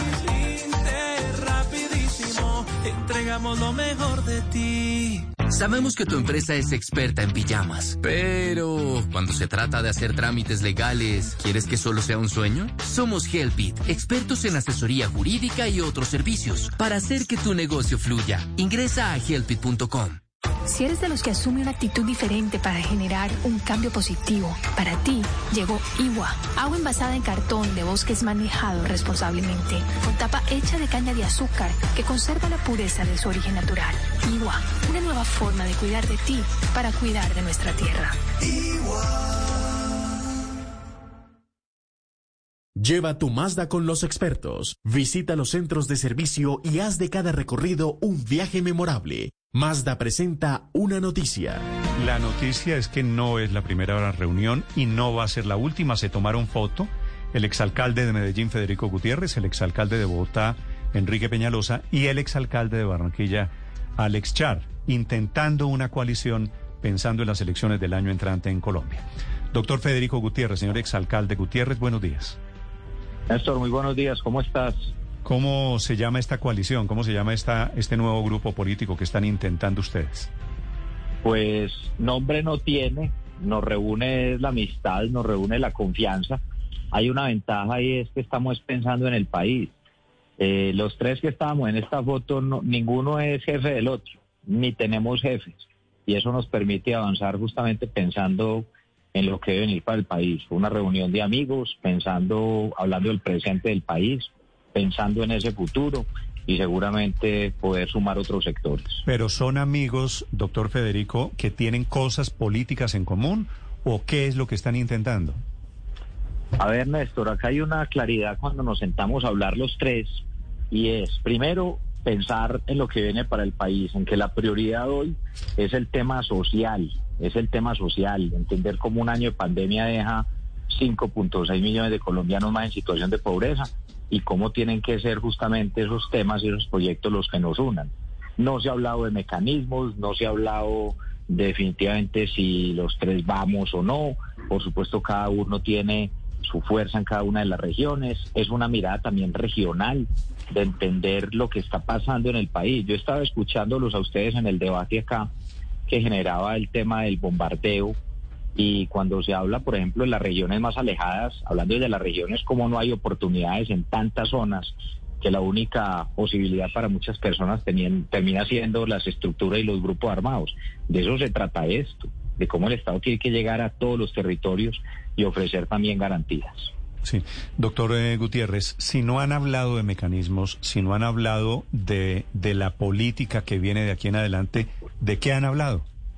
No, es que sí se ha hablado de eso. Y yo lo que le puedo decir, Néstor, así no haya una definición de mecanismo, sí es importante una cosa y es que tenemos que llegar unidos, no solo nosotros, sino ah, diferentes pero, sectores. han hablado, sí han hablado de mecanismos entonces. Sí, o sea, no del mecanismo, pero sí de lo que se quiere llegar y se quiere lograr. Aquí tenemos que llegar unidos pensando en que primero hay que alejar a Colombia de esos proyectos populistas que lo único que le generan son riesgos, que tiene que haber un proyecto en el cual nos unan sean las ideas y que tenga la claridad de que si algo sale de esta reunión, de los tres que estuvimos hablando el viernes, fue que vamos a hacer todo lo que esté en nuestras manos y a nuestro alcance para, para unir más sectores para irnos para la calle a trabajar en las regiones y para alejar a Colombia de aquellos proyectos populistas que lo que generan es destrucción. Me ha repetido, doctor Fico, cuatro veces populistas. Cuando están hablando de populismo, ¿a qué se refieren o a quién se refieren? Yo me refiero particularmente a una visión de país que con la cual yo no concuerdo y a una visión absolutamente diferente a la que representa un personaje, por ejemplo, como Gustavo Petro. Eh, yo veo un país diferente en el cual tiene que haber libre empresa, en el cual tiene que haber crecimiento económico, pero sobre todo inversión social, y en el cual hay que llegar a sacar la gente de la pobreza, no a mantenerla en la pobreza, que es lo que hacen este tipo de proyectos. Es que si usted mira, esos proyectos en campaña son muy progresistas, pero cuando llegan a los gobiernos se ven los retrocesos en términos sociales, y eso es lo que el país tiene que evitar. Pero yo voy más allá, Néstor. No nos tiene que juntar es simplemente el temor de algo, nos tiene que juntar es la visión a futuro de lo que queremos para el país. Y la consecuencia tiene que ser derrotar y alejar esos proyectos mm. populistas que no le generan progreso al país. Pero por eso esto más que mecánica electoral y más que intríngules políticos tiene que ser, es, venga, ¿qué sectores del país creemos en la libre empresa, qué sectores creemos en la educación, en la salud, en los derechos de los ciudadanos, en las libertades, en la seguridad. Y eso es lo que nos tiene que juntar. Eso sin tanta demagogia y sin tanto cuento de que si es izquierda, que si derechas. Eh, aquí estamos hablando, tres personas que nos unió fue una gestión en cada una de las ciudades, tanto en Bogotá como en Barranquilla como en Medellín, que hay indicadores y que alejados de las discusiones de izquierda o derecha, pues se dieron resultados. Y eso es lo que necesita el país, no tanta demagogia ni tantos cuentos. Doctor Gutiérrez, ¿qué opina usted de quienes consideran que eh, esta coalición de exalcaldes puede ser el plan B del uribismo? Ricardo, un abrazo, ¿cómo estás? Buen día, doctor Gutiérrez. Un abrazo. No, mire, es que el plan B de nada. Primero, a nosotros nos reúne es un proyecto de país y pueden caber más sectores. Y por supuesto tenemos que ir encontrando con diferentes sectores en los cuales pensemos hacia dónde vive el país. Mire, hay que hablar sobre todo con la gente en la calle. Y hay una ventaja, como yo lo dije ahora, nosotros no tenemos jefes. Es que podernos entrar tres personas a hablar es importante para pensar hacia dónde va el país y no quiere decir que es que esa es y que solo nosotros tres, no, acá hay que sumar más sectores, pero sobre todo sumar a la gente. Y esto se gana es en la calle, en las regiones, con la gente y buscando ya qué alianzas se pueden llegar a hacer. Pues yo sí tengo una claridad.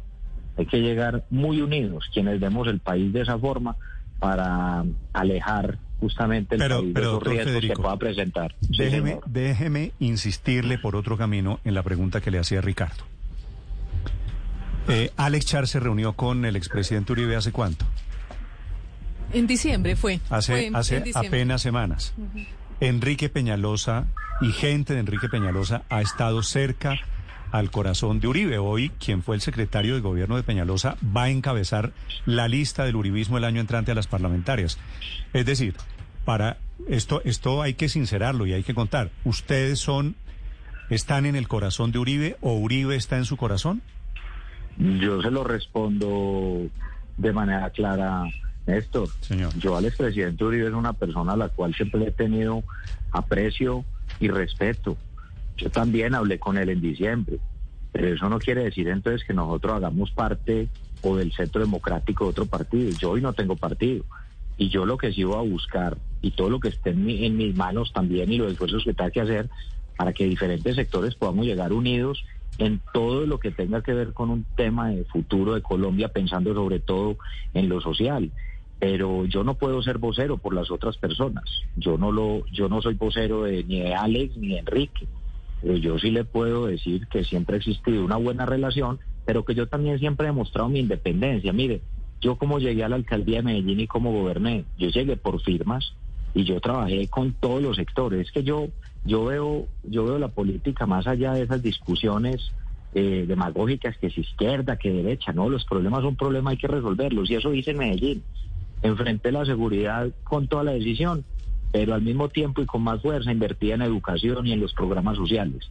Y así es como yo veo esto y lo que necesita el país, llegar a las regiones, estar donde no está el Estado. Hoy tenemos un nivel de pobreza del 40%. Es un tema insostenible. La pandemia nos deja un retroceso en temas de superación de pobreza de más de 12 años. Dígame qué mayor urgencia que esa, qué mayor urgencia que una recuperación económica y social. Y yo pregunto, ¿eso para la gente tiene un estatus de si es de izquierda o derecha? No, la gente lo que necesita son soluciones. y hay que llegar a cada territorio con ella, es la capacidad que tiene que tener el Estado. Y si le digo, hay que buscar sumar diferentes sectores. Todos lo están haciendo. Hasta se están juntando allá los que no se podían ni juntar ni ver. Y eso si se juntan es porque les toca. Aquí nosotros nos tenemos que juntar es los que vemos un país hacia adelante y diferente pensando a futuro. Eh, si, si no es uribista, por lo menos es antipetrista esta coalición, este grupo que ustedes están armando, me parece. Antipopulista.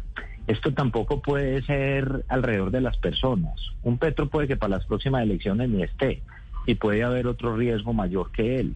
Yo lo que digo es que aquí hay que tenerle temor son a los proyectos populistas que están probados también en muchos países que no han funcionado que en campaña se pintan y se ponen piel de oveja, se pintan de progresistas, pero que cuando llegan a los gobiernos lo que hacen es no solo no sacar a la gente de la pobreza, sino que la mantienen ahí y oprimen a las comunidades.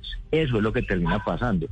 Hay, hay una hay algo importante y es que la democracia definitivamente hay que cuidarla. Si usted mira este tipo de, de personajes que son autoritarios, eh, por lo general esos rasgos autoritarios lo que hacen es que se muestran muy democráticos o demócratas en las elecciones, en las campañas, pero cuando llegan, justamente lo que siempre hacen es utilizar los mismos mecanismos de la democracia que tantas veces han amenazado. Y lo que hacen es utilizar los mismos mecanismos y tomarse las instituciones para que desde adentro acabar con la misma democracia. Por la misma forma como llegan, es la que quieren destruir.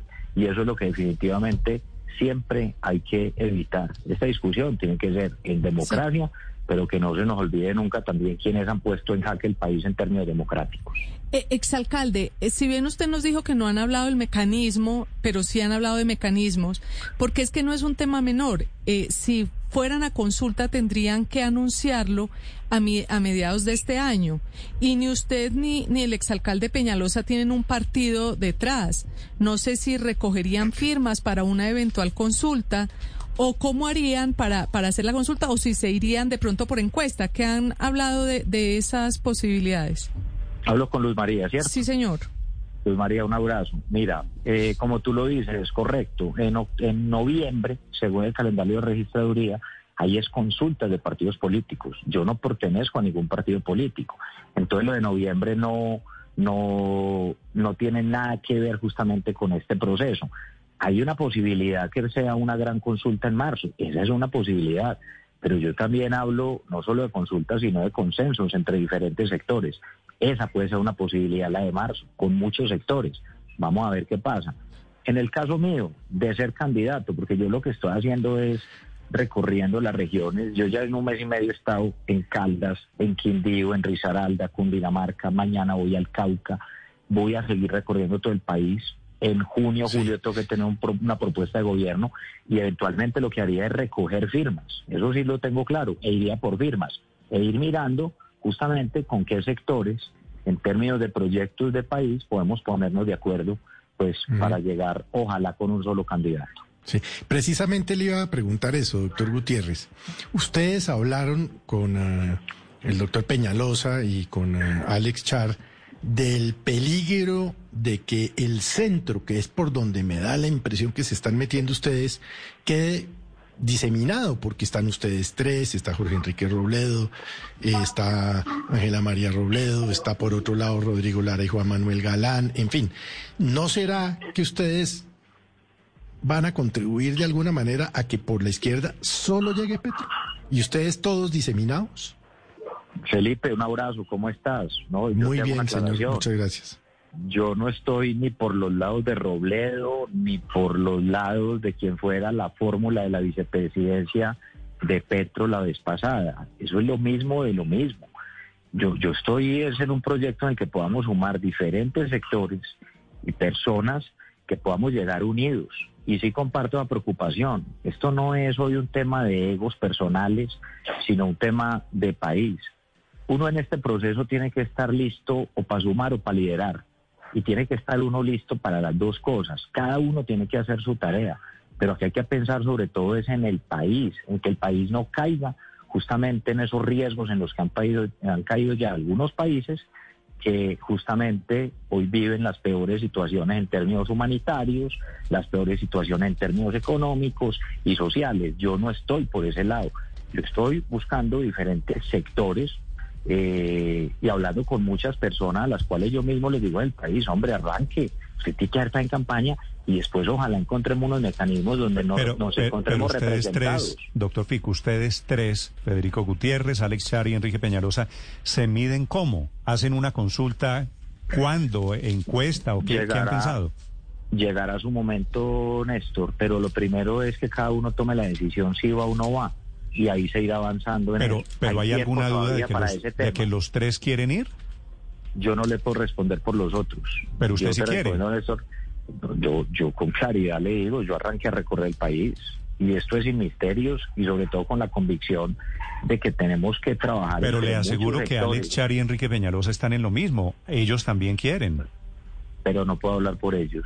Yo soy amigo de ellos, yo los respeto, pero no puedo hablar por ellos. Ellos son los que tienen que manifestar. Por eso, pero se sientan... Y por supuesto que cuando nos reunimos es porque seguramente hay un interés. Claro, pues... Pero cada uno, así es Néstor, sin misterios, pero cada uno es el que tiene que expresar esto y cómo lo va a hacer. Por eso, seguramente Alex pero son candidatos o son candidaturas impectore, en potencia. Y, que, el siguiente, en el siguiente almuerzo, ¿qué, ¿qué, van a definir? mucha gente. No, es que lo importante es que cada uno arranque a trabajar desde sus regiones, recorran las regiones y ya tendremos que llegar en algún momento con lo que exponía Felipe ahora, porque yo sí estoy convencido de eso. Esto no se trata de usted irse simplemente atomizado y dejarle espacios para otros que sí se están juntando y que terminan representando un riesgo para el país. Pero, no solo nos puede Pero mire, doctor Federico, lo que tienen hasta ahora. Tienen una intención, tienen un almuerzo, tienen unos nombres, pero no tienen ni nombre, ni tienen un mecanismo, ni tienen un proyecto político. Néstor, hay un proyecto del país. Si el nombre aparece y eso hace parte de una mecánica electoral en su momento. Hay tres alcaldes, tres exalcaldes que hicimos gestiones por nuestras ciudades que nos une la ejecución y nos une una visión del país. Y en ese sentido hay que sumar otros sectores que piensen parecido, como lo estamos haciendo, y el país le vaya bien. Yo no me puedo adelantar en el tiempo, yo no puedo decirle a usted que hay un mecanismo definido o que si es una encuesta o si es la consulta de marzo. Las dos pueden ser posibilidades. Y lo que yo considero es que no, no solo debe ser con nuestros nombres, sino que deben entrar más sectores también a este proceso para que no nos vamos divididos y no termine justamente ganando el país, ganando en el país un proyecto populista que hace tanto riesgo, pero que no solo nos debe juntar eso, nos debe juntar es el propósito de cómo vamos a sacar justamente a más colombianos de la pobreza, de cómo el tema de la educación tiene que ser la prioridad, de cómo llegar a las regiones donde hay tantos problemas de seguridad. Yo ahorita los escuchaba a ustedes aquí muy atentamente en serio en el debate que se generaba, que no es un debate menor y es todavía la amenaza que existe de muchos grupos y organizaciones eh, dedicadas al narcotráfico que no solo ponen en jaque el país, sino que se están llevando a nuestros niños para los campamentos, que los utilizan como escudos humanos y que hay sectores que en vez de reprochar, en vez de reprochar inicialmente el reclutamiento forzado, a lo que someten a estos niños que les roban su niñez, su inocencia, y los ponen a delinquir en contra de la, de la, de la ciudadanía, pues entonces termina simplemente eh, condenado el Estado y las instituciones que tienen que defendernos a todos los colombianos. Esos son los debates también de fondo. Mire, para mí es una absoluta tragedia. Primero que se lleven a un solo niño para un campamento. Es mm. una tragedia. Eso es lo que hacen todos los grupos criminales en todas las regiones. Los hacen llámense LN, Clan del Golfo, disidencias FAR, eh, los caparros, todo, en todas las regiones, lo mismo las bandas criminales en las ciudades. Pero tiene que haber una visión de país, hombre, primero condenemos eso. Y lo otro es también el país, cómo tiene que llegar, eso sí, a ofrecerle oportunidades a los niños en las regiones más alejadas y que no terminen mm. siendo presa. El próximo almuerzo, doctor Federico, el próximo almuerzo es, este viernes en la casa de Alex Char en Barranquilla. No, yo no, yo no asisto a esa a esa reunión, Néstor. Yo, yo, yo no asisto a esa reunión. Es una reunión que tiene planeada Alex. Él, seguramente les contará. Yo no. Pero me reuní con Enrique, con Alex. Me dicen, entiendo que él, se va a reunir con algunos exgobernadores. Con gobernadores. Por eso, para allá voy.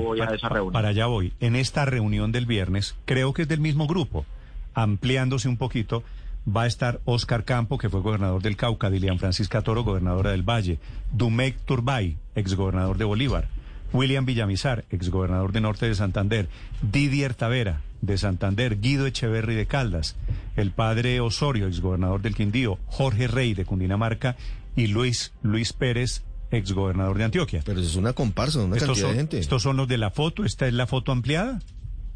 No, yo no podría decir eso, Néstor. Yo igual no los conozco a todos. Yo tengo respeto por muchas de las personas que has mencionado. Eh, yo seguiré recorriendo el país. Seguramente muchas personas irán buscando consensos, juntarse, hablar, pero yo no estoy en esta reunión que acabo de mencionar y por supuesto seguiré recorriendo, mi trabajo seguirá, yo mañana voy al Cauca, estaré conectados con la gente, mirando cuáles son las problemáticas allá también, proponiendo y ya miraremos el futuro qué pasa. Sí, doctor Gutiérrez, pero ¿le llama la atención o le gusta la idea esta de armar equipo y de armar grupo con Luis Pérez o con Dilian Francisca Toro? Mira, eh, eh, Paula, ¿cierto? Paola. Paola. Mm. Paola, un abrazo. Paola, mira, es que yo con Luis Pérez no he hablado. Y, yo con él sí tuve diferencias muy profundas cuando fui alcalde y él era gobernador. Y no hemos hablado de nada de esto. Y yo hoy no tengo tampoco eso en el panorama ni en el radar. Entonces yo por eso también en eso soy claro. Eh, hay personas que han tenido un trabajo regional que yo admiro y respeto. Por ejemplo, con Dilian, hace poco que yo estuve en el Valle, yo la llamé, la saludé, le dije, estoy por acá, estoy en tu región, quería contarte eh, que estoy aquí hablando con algunos amigos, te mando un abrazo y después nos vemos. Eh, con Rey hablé hace unos días, que no lo conocía muy bien, he venido hablando con algunos exgobernadores, pero eso no quiere decir que esa es o la foto o que es todo lo que hay que hacer. Y aquí sobre todo yo digo una cosa, una cosa es la mecánica política y está bien sumar y buscar otros sectores, pero yo vuelvo, insisto, aquí el tema es con la gente y el tema es con las propuestas y sobre todo el tema en las regiones. Esto no es solo a través de los casicazgos políticos. Mire, yo en política me he abierto paso, es así, caminando, hablando con la gente Nunca he llegado a través de un partido político en el que me digan es que lo vamos a montar allá. No, yo voy recorriendo las regiones y hablo con la gente en programa.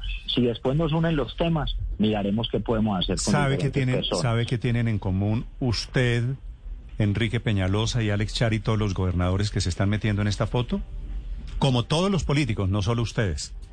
Tienen un ego gigante que es lo que ha impedido en la historia de Colombia que haya coaliciones porque todos hacen la primera reunión, la segunda reunión, y cuando comienzan a hablar, bueno, pero ¿quién va a ser el candidato? Ahí se suelen desbaratar las coaliciones. ¿Usted cree, ve algún síntoma de que aquí puede pasar algo diferente a eso? A ver, Néstor, yo soy de, y, y, yo te diría algo. Yo entiendo que muchas veces quiera generalizar, pero vos que me conoces y muchos que me conocen, si algo yo no tengo es ego. Yo no soy una persona ególatra, yo no soy una persona soberbia, nunca lo he sido. Y créanme una cosa, yo estoy pensando hoy en el tema del país y yo se lo digo de esta forma, yo quiero liderar y voy a hacer todo lo posible para que eso ocurra y es lo que va a hacer cada uno de ellos. Pero los que entramos en una coalición de estas, los que entramos en buscar un tema de irnos unidos y no poner en riesgo el país, tenemos que ir con la concepción de que tenemos que estar listos o para liderar o para sumar y no poner en riesgo el país. Y todo lo que esté en mis manos y a mi alcance para que el país no caiga en riesgos populistas, lo voy a hacer. Mm. Lo voy a hacer. Esta es mi pasión. Yo no estoy hoy mandando hojas de vida al sector privado. Yo hoy tengo una, una responsabilidad y tengo un, un amor por el país. Hoy, ¿qué hago? Soy profesor, dicto clase en la Universidad del Rosario, dicto clases en la Universidad Pontificia de Bolivariana, algunos diplomados. Para mí ha sido una dicha este año poder estar con mi familia. Fui alcalde cuatro años de la ciudad que tanto quiero, de mi ciudad. Mm. Y yo le digo, yo no estoy pensando en lo más mínimo en un tema de una aventura solitaria. Yo quiero liderar y para eso voy a trabajar y estoy trabajando. Respeto absoluto por las personas con las que me he reunido y sobre todo con la gente en la calle. Pero yo no estoy pensando en un tema basado en egos o en un tema de ensayos. El país hoy tiene unos riesgos inmensos a través de los proyectos populistas. Y vuelvo y le digo, ellos se pintan hoy como progresistas en el discurso, pero hay que verlos cuando llegan a los gobiernos. Pero no es sino que analice lo que ha pasado en, eh, ya cuando han gobernado. Y eso es lo que no puede pasar. Entonces te respondo esto de manera clara. Cero egos, respeto por los otros, cada uno liderar y ojalá logremos consensos importantes pronto. Usted ya acuñó un término que seguramente hará carrera en la, en la campaña presidencial hablando del petromadurismo, pero quiero preguntarle sobre, sobre esto que usted nos dice. Claro que quiero liderar, pero ¿y si no se pudiera, doctor Gutiérrez, usted daría un paso digamos, si al final llegara usted a, ser tenido en cuenta como una fórmula vicepresidencial de una coalición de centro derecha, eh, ¿Usted apoyaría, estaría de acuerdo, se subiría ese bus siendo segundo a bordo, no primero a bordo? Mire, aquí lo importante del país, Ricardo. Aquí lo importante es el país. Y vuelvo y digo, desprovisto de todo ello. Y hay que sumar y hay que trabajar. Cada uno siempre debe trabajar para la liderazgo. Y es que qué tal que usted no tuviera esa vocación o esa convicción. Y todos tenemos que tener esa convicción. ¿Qué tal que no? Pero eso se trata, de poder avanzar. Y en el otro tema, así le respondo, si ustedes miran las posiciones que ha tenido este señor eh, Petro, que representa ese extremo eh, populista, que es el que hay que alejar al país, eh, claro que ahí hay una simpatía. Y, la, y lo mismo que él demostró, por ejemplo, en algunas entrevistas que ha dado frente al tema de esa simpatía por proyectos como los de Chávez, y los de Maduro. Es que no es un invento mío ni es algo que estamos poniendo en boca de él que no haya dicho. Eso es una realidad. Y en ese sentido, usted no vio un cuestionamiento fuerte en ningún momento a ese tipo de proyectos que terminaron fue sumiendo a la población venezolana en uno de los peores conflictos en la región en términos humanitarios. Casi dos millones de venezolanos en nuestro territorio que hoy inclusive son estigmatizados por Dios. Es que eh, aquí lo que hay que tener es no a la xenofobia y sí a la inclusión, a la solidaridad. Otra cosa es, quien venga a delinquir aquí, independiente de la nacionalidad, que le vaya muy mal.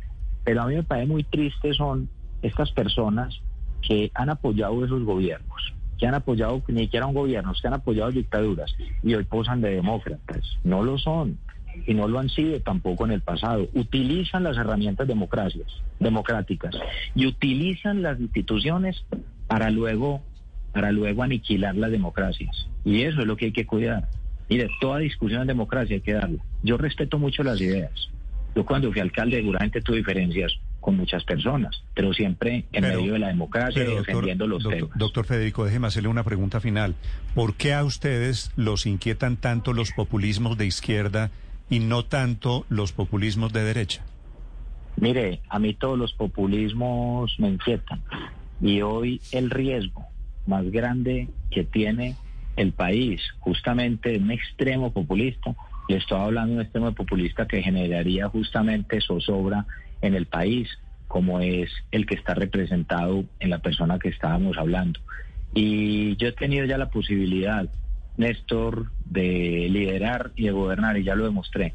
Y lo hice alejado de muchas de esas posiciones políticas y lo he hecho alejado justamente de cualquier demagogia. Para mí los problemas son problemas y por eso a mí me gusta muchas veces cuando se etiqueta entonces que si es la que si haríamos una consulta de centro, de derecha, yo lo digo, si la gente identifica un tema de derecha como es el de la seguridad, entonces yo soy de derecha pero si evalúan el tema de lo que hemos hecho en seguridad, de lo que hemos hecho en educación, en salud, en inversión, en servicios públicos, como lo hicimos en Medellín, entonces dirán que son de izquierda, entonces también soy de izquierda, pero lo que hay que decir es, los problemas son problemas y hay que resolverlos.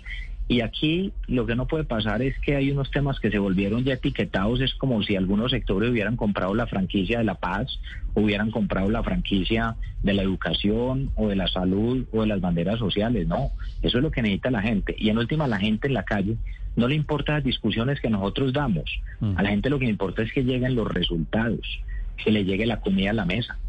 Mire, solo el año pasado, solo el año pasado por pandemia, casi el 30% de la población colombiana pasó de tener tres comidas al día a tener dos comidas al día. Y de esas miles y millones de familias pasaron a tener una sola comida al día. La gente perdió los empleos. Hoy la prioridad es esta. Hoy la prioridad es esa, más allá de las demagogias. Hay que actuar y desprovistos de todo ego. Es el exalcalde de Medellín, Federico Gutiérrez, hablando de una coalición, hablando de una foto y hablando de las elecciones del año entrante para Colombia. Gracias, doctor Federico. Néstor, un abrazo para vos, para todo el equipo y seguimos en contacto. Un saludo para todos. Estás escuchando Blue Radio. Para que siempre disfrutes el camino, cuidamos tu Mazda como tú lo cuidas. Por eso llévalo a nuestros centros de servicio y realiza mantenimiento y reparación solo con personal calificado. Contamos con repuestos genuinos, los mejores costos de reparación e instalaciones con estrictos protocolos de bioseguridad. Lleva tu Mazda con los expertos. Agenda tu cita en www.mazda.com.co. Blue Radio. ¿Y usted cómo durmió anoche? Colchones comodísimos para dormir profundamente. En Blue Verde hablamos con la Unión Europea, Mincomercio y la red Adelco, gracias a la campaña Vivo del Espectador. La Unión Europea ha hecho una gran apuesta a la competitividad del país tal y como lo afirma su embajadora en Colombia, Patricia Lombard. Cada territorio debe encontrar su propia estrategia y que se trate además de estrategias compartidas entre las autoridades, con la academia, con la sociedad civil y con el sector privado. Para lograrlo se han realizado inversiones importantes para apoyar la competitividad regional en Colombia. Cerca de 21 mil millones de pesos invertidos en 516 municipios y todo eso además del fortalecimiento de las instituciones públicas, privadas y sociales. Sin embargo, lo más importante ha sido haber podido contribuir a la construcción de visiones compartidas y de haber generado un diálogo nación-región entre el gobierno central y las autoridades locales para que las políticas nacionales respondan mejor a las condiciones de las locales. ¿Y usted cómo durmió anoche? Colchones comodísimos para dormir profundamente. Esta es Blue Radio, la nueva alternativa. 8 de la mañana, 40 minutos. Esta coalición, Felipe, va a ser muy interesante de aquí en adelante. Sí. En la foto, en este momento, tres personas, Enrique Peñalosa, Federico Gutiérrez y Alex Char. Pero la foto se va a crecer, no tenga ninguna duda. Pues Néstor, es que eh, mientras haya más opciones es mejor para quienes tenemos que votar el año entrante. ¿Le gusta, le ve futuro a esta coalición, Felipe? Yo le veo futuro, yo le veo futuro, eh, pues no sé en términos de cómo salieron ellos en sus encuestas al final de sus mandatos y, y tal, pero, pero yo le veo futuro, yo le veo futuro en Néstor. Es que... Eh, yo creo. Lo que no tengo claro, Felipe, es cuál de los tres es el fuerte. ¿Cuál de los ah, no, tres? Es que usted le hizo la pregunta al doctor Fico y es que los egos son muy berracos. Los egos de los Vanidad tres. Vanidad de vanidades, acuérdese. Vanidad de vanidades. Pero si llegan a un acuerdo y se le suman, a, no sé, pues se le suman a Rodrigo Lara, Juan Manuel Galán, en fin, pueden llegar a ser una Felipe, opción. Esta, esta coalición me parece interesante y poderosa en la medida en que va a representar poderes regionales. Lo de Alex Char, por ejemplo, en el Caribe, que es muy fuerte, lo de Federico Gutiérrez en Antioquia. Y si se suman otros políticos regionales, ahí va a haber pesos pesados. No veo tan interesado a Alex Char en ser candidato presidencial, ¿sabe? No lo veo con la fuerza, no lo veo no, con la pero no, pero puede que no quiera ser candidato y. Pero son candidatos. A ver, yo creería que Alex Char quiere volver a ser alcalde de Barranquilla. No sé, Felipe, no, no, no sé. No, no, yo creo pero, que... Pero no lo veo de candidato presidencial porque él vive, porque... Él, él, vive bien en Barranquilla. Si están aquí, Felipe, es porque quieren dar el salto a nivel nacional. Pero es... desconocer la... Es decir, desconocer que los tres de una u otra forma tienen una fuerza, pues sería necio. Y por supuesto, eh, va a tener que haber una opción de centro. Yo no sé si ellos tres, yo no sé, vuelvo le digo, yo no sé, eh, eh, pero, pero en algún momento entre Petro, que está claro que es el candidato de la izquierda, y el que en yo... su momento diga Uribe, pues nos van a tener, Néstor. ojalá tengamos un ramillete en el centro. Pero, que pero esa no es la coalición voy de, a preguntar, de la que ellos están hablando. Voy Néstor. a preguntarle eh, a Álvaro si le parece. Sí, hagamos un sondeo pero, de los tres que hay en el, de momento en la fotografía.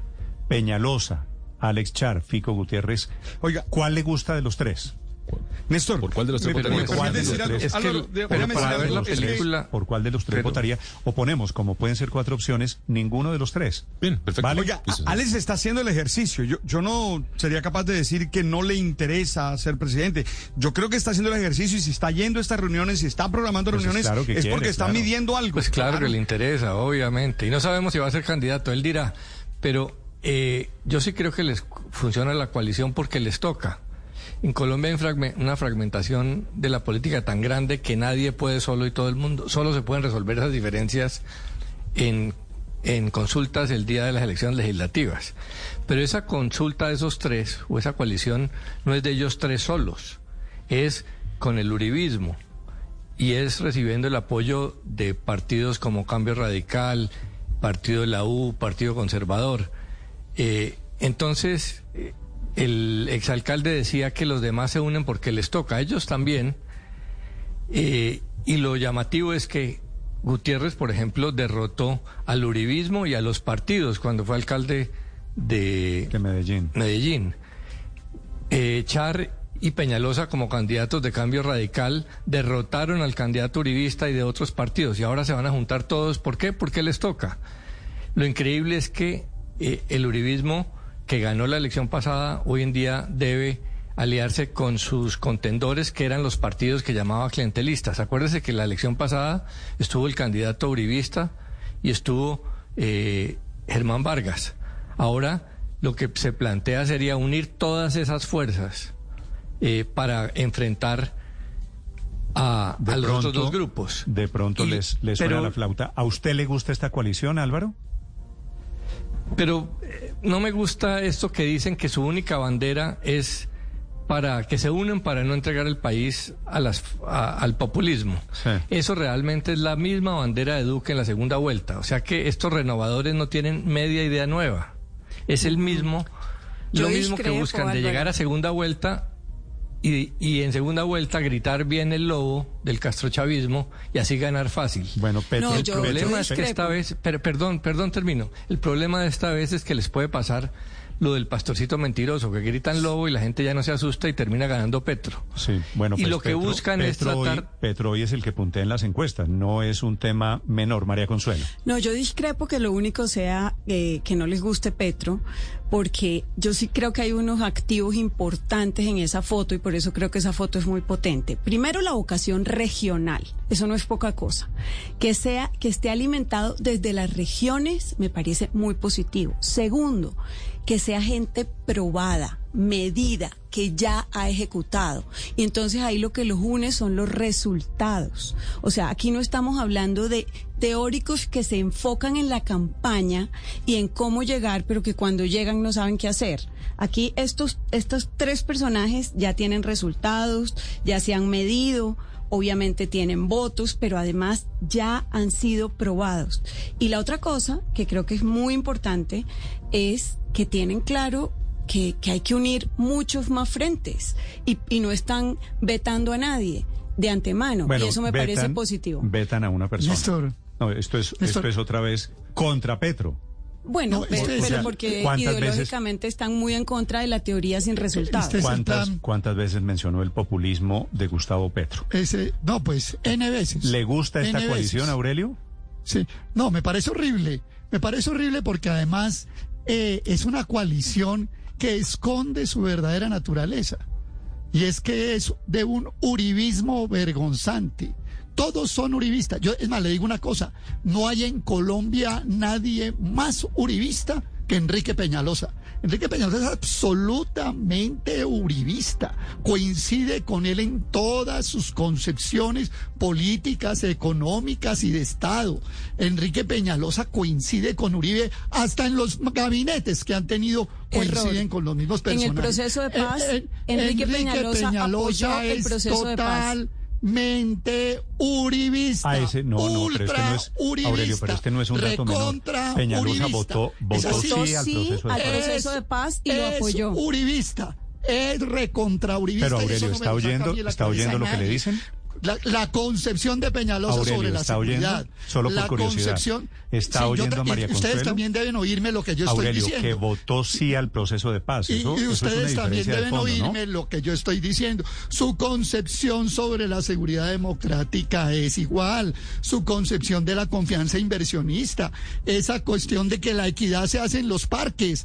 Ese es Enrique Peñalosa. Y Char es uribista. Y Federico Gutiérrez es íntimo amigo de Uribe. Que Pero nos es que, vengan a Aurelio- No son antiuribistas, que es La línea, la línea del lado del uribismo. Uribe Pero, va a correr Aurelio. con dos. No, no son Uribe va a correr Pues con que yo dos creo que usted planes. tiene- yo creo que usted Uribe tiene- va a correr con dos planes. Con Pero usted Paola tiene que hacer una- con. Paloma, con Nieto Loaiza y por el otro lado nos va a echar sí a es. estos y al final se juntan. Ese cuento no nos lo van a meter. Ahora, Felipe, si usted además dice que es que Fico Gutiérrez es de centro y que qué problema, no, no, nada tiene que ver Peñalosa ni Char con la gente que se está organizando alrededor de la coalición de la esperanza. Nada, absolutamente nada. Este es el plan B con el que Uribe quiere engañar a Colombia detrás de unos Usted, Aurelio, que- Es que la populares, la pero eficientes. pero, eh, no pero además escrituró el Aurelio- centro tampoco. Pero Aurelio, Ay, sí, pero es que me usted además dice, es que son uribistas, es que no sé qué, perdón. Perdón. Que es el plan que B uribismo yo- vergonzante, Es que yo haría una distinción entre el Uribe 1 y el Uribe 2. Sería necio negar que el primer gobierno del expresidente Uribe sacó este país del abismo. Sería necio. Si ese es el uribismo de Peñalosa, de Char y de, y de, y de Fico Gutiérrez, bienvenido. Pero de, pero de qué me está hablando? Bienvenidos. Del gobierno que le quitó a los trabajadores el recargo nocturno. Yo estoy festivo. hablando del primer gobierno del que- expresidente Uribe. Bueno, pero- del pero, gobierno Aurelio, de Álvaro no- Uribe no que sacó a- el proyecto de ley ahora- que le bajó el salario a los trabajadores. Aurelio, 15 años el que después- negoció el no, Aurelio. TLC con los Aurelio, no, no es, no es 15 años después, hágame el favor a estas alturas, el juicio al gobierno 1 y al gobierno 2 de Uribe, Felipe. Voy a preguntarle a los oyentes su opinión sobre señor. esta coalición, sobre la fotografía. Ponemos una foto y hacemos la encuesta. ¿Quién le gusta? Peñalosa, le gusta Fico Gutiérrez, le gusta Alex Char. Efectivamente, cada uno, que aquí me lo recuerdan, Felipe, cada Sí. uno con niveles de popularidad muy diferentes en sus regiones. Así si la es. encuesta que hicieron o que hiciesen la hacen en la costa caribe, barrería Alex Char. ¿Estamos de acuerdo?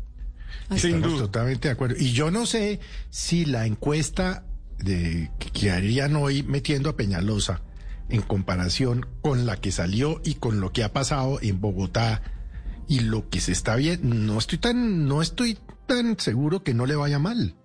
O sea, le- de golpe le va bien a Peñalosa. Sí, Porque es que lo que está Felipe- recogiendo ahorita Claudia López es lo que sembró Peñalosa. Recuerde, recuerde que la campaña con la que termina el gobierno de Peñalosa hace año y medio era impopular Populares, pero eficiente. Es pero decir, ine- así, si hay cual. impopular en esa foto, es el exalcalde Enrique Peñalosa y lo sabía él cuando dejó la alcaldía, que se proclamaba a sí mismo como impopular. I- Impopular, pero siempre Enrique Peñalosa ha tenido un margen de al menos 20 o 25% de personas que lo apoyan. Nunca ha bajado de ese punto. Y lo han elegido dos veces alcalde de Bogotá, que no es poca cosa tampoco.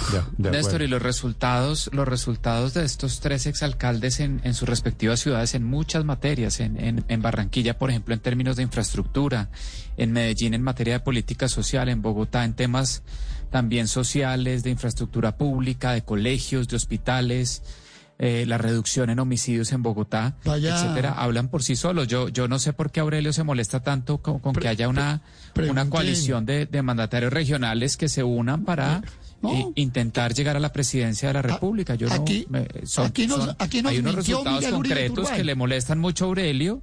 Entiendo nos su molestia porque porque le hace ¿cuáles digamos desafía concretos? desafía la desafía con resultados concretos. Claro que sí, Aurelio. ¿Cuáles decir, resultados Barranquilla usted- concretos? Usted, va a A negar ver, la- el desarrollo en infraestructura. Se los digo, si me deja hablar, Aurelio.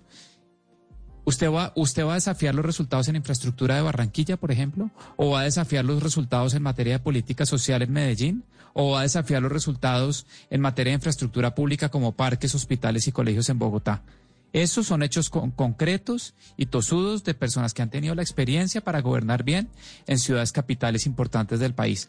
Eh, y tienen todo el derecho. Yo no sé por qué es que no tienen, ahora, ahora cuento de que es que no tienen derecho a unirse a proponer una coalición de centro, centro derecha para gobernar el país. Bueno, y eso es bueno que entren más voces al debate público y entren más voces con ideas refrescantes que vienen de las regiones y de sus el experiencias nombre de como mandatarios Peñalosa y el nombre de Fico Gutiérrez, así como tienen personas que los quieren, que confían en ellos, también tienen Char, inclusive en Barranquilla, que tuvo niveles de popularidad por encima del 80%. Todos tienen también enemigos políticos. De hecho- esto no va a ser fácil de aquí en adelante. Ya hay algunos resultados, Néstor, en, en la encuesta mientras estábamos en la discusión, ya la lanzamos, tiene unos pocos minutos. Con algunos votos nos acercamos a los 400 votos apenas, Néstor. Mire, por Federico Gutiérrez, a la pregunta que hicimos sobre esta coalición, ¿por cuál votaría usted como candidato presidencial? Federico Gutiérrez, 17,9%. Enrique Peñalosa, 10,7%. Por Alejandro Char, 16,7%. Espere que se pongan, que se pongan a sacar las La bodegas. niña- Por ninguno. La, 54,7%. La niña de los ojos, Néstor, la niña de los ojos de Enrique Peñalosa es Transmilenio. No construyó ni un centímetro cuadrado. O sea, un centímetro por, de troncal de Transmilenio en cuatro años. Eso fue lo que pasó. Y uno le mira Se a los renovaron y todos lo que los dice es, contratamos, contratamos, contratamos. Y ojo, nos tiene un, un pasivo, nos tiene 250 mil millones de pesos en predios comprados en las carreras séptima sin saber qué se puede hacer con ellos. Y tiene y de- como el pasivo Ah, que dejó de es- 200 y eso es culpa de mil millones, Peñalosa que dejó todo listo y Claudia no lo hizo. Como el, como el pasivo ¿Perdón? que dejó de 200 mil millones Ah, pero pasivo en la decir- primera... No, lo de la séptima es eh, lamentable, pero es un problema. Cuando la es- Caracas. Pero y, el, y el señor Char, el señor Char, la triple A, el, el- el escándalo del megatanque, la cocontratación, toda la inmundicia Aurelio. que ha pasado en Barranquilla, callado, no le da cara a nadie Aurelio, sobre eso. Esos son los grandes Aurelio. impopulares, pero eficientes. Aurelio. Pero por lo menos tiene que criticar. Hay otros que no tienen, no han hecho nada. Aurelio, Aurelio, usted- Mejor usted- poder elegir entre los que sí han hecho. ¿No ¿Hace le parece? Cuánto, ¿Hace cuánto no va a Barranquilla, Aurelio? La no, verdad. voy con- he ido No, hace poco. ¿cuándo? fui. ¿Cuándo la Hace última poco vez? Y sabe qué, la Aurelio, gente dígame, me ¿hace dijo, cuánto? Respóndame la pregunta, por favor. ¿Hace cuánto no va a Barranquilla? hace, póngale, año y medio. Y la gente, antes de la pandemia fui. ¿Y, la usted no gente ve me la dijo, transformación de y Barranquilla, la, gente, Aurelio? y la gente y la gente me dijo Aurelio, la situación social y la situación de endeudamiento, pero la triple A, la triple A se la robaron en las barbas de, de Alejandro Char. No abre la boca, no dice nada. Le preguntan por el escándalo del megotanque, callado. La, o sea, vamos a tener un presidente que en todo escándalo es la ley del silencio para responder y esos son los que nos están poniendo cuya única Veo- bandera es estar contra no X, a- contra Y o contra Z. no lo voy a no, mover no me va a convencer. Pero, pero, Resultados. Aurelio, los resultados es que Resulta- es que no hay peor ciego que el que no quiere ver, definitivamente. Mire los resultados de Peñalosa en Bogotá, de Fico en, en, en Medellín, de Char en Barranquilla, pero perdón. Pero además es que lo de la séptima, históricamente se le cobrará a la oposición no haber permitido el desarrollo del Transmilenio de la séptima, porque ellos fueron los que trataron de trancar ese proyecto que era Luz muy María, importante para el empleo de la ciudad. candidatura de y estos que tres hoy, alcaldes abre el debate sobre sus ejecutorias también. Claro, y que hoy no se ha ni siquiera iniciado la nueva licitación. Es decir, se ha perdido una cantidad de plata ahí dormida y una cantidad de proyectos y diseños. Esa culpa de no tener la, eh, el Transmilenio por la Para séptima le Pero cabe a la oposición. uno puede decir, me gusta o no me gusta que se haya desmontado el Bronx, por ejemplo, que es una de las ejecutorias de Peñalosa. A mí en particular sí me gusta, participé en eso, pero sobre otros candidatos yo no sé ni siquiera qué proponen, porque ni siquiera han tenido la experiencia en ejecución de María obras Consuelo, públicas. vamos a hacer el sondeo y vamos a preguntarle a los oyentes qué piensan Sí, de esta posibilidad, esta figura, tres exalcaldes que se meten, meten el dedito gordo en la piscina de las candidaturas pensando en las presidenciales del año entrante. 8.56 minutos en Mañanas Blue.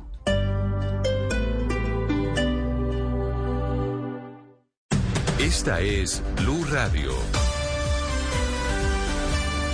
Sintonice Blue Radio en 89.9 FM y grábelo desde ya en su memoria y en la memoria de su radio. Blue Radio, la nueva alternativa. Movistar Empresas trae una oferta exclusiva para reactivar tu compañía en Bogotá, porque mientras teletrabajas con las 500 megas de internet fibra, te conectas desde cualquier lugar con ilimitados. Además, recibe una de nuestras soluciones digitales incluida. Llama ya al 018 940099 o ingresa a movistar.co slash empresas. En Emermédica nos movemos para que disfrutes tu tiempo en familia. Por eso atendemos tus consultas y urgencias médicas en casa o a través de un innovador servicio de teleconsulta vía app. Recibe estas y otras opciones de salud en la seguridad de tu hogar. Afíliate llamando en Bogotá al 307-7089, en el resto del país al 018 117098 o ingresa a www.emermedica.com.co. Emermédica, porque tu salud nos mueve. Vigilado Supersalud. Llegó Decameron Days. Estás hasta un 40% de descuento más cerca de acabar con la rutina. Contamos con protocolos de bioseguridad certificados. Haz cambios sin penalidades. Compra ya decameron.com, línea en Bogotá 628-0000. Visita nuestros puntos de venta de Cameron y agencias de viajes. Aplican condiciones. Operado por Servincluidos Limitada. RNT 3961. Llegó el reventón de descuentos macro. Ven este martes 16 de marzo y disfruta de los descuentos del 50% en productos seleccionados. Además, ven y lleva las mejores promociones que la macromanía trae para ti. Macro, tu mejor aliado.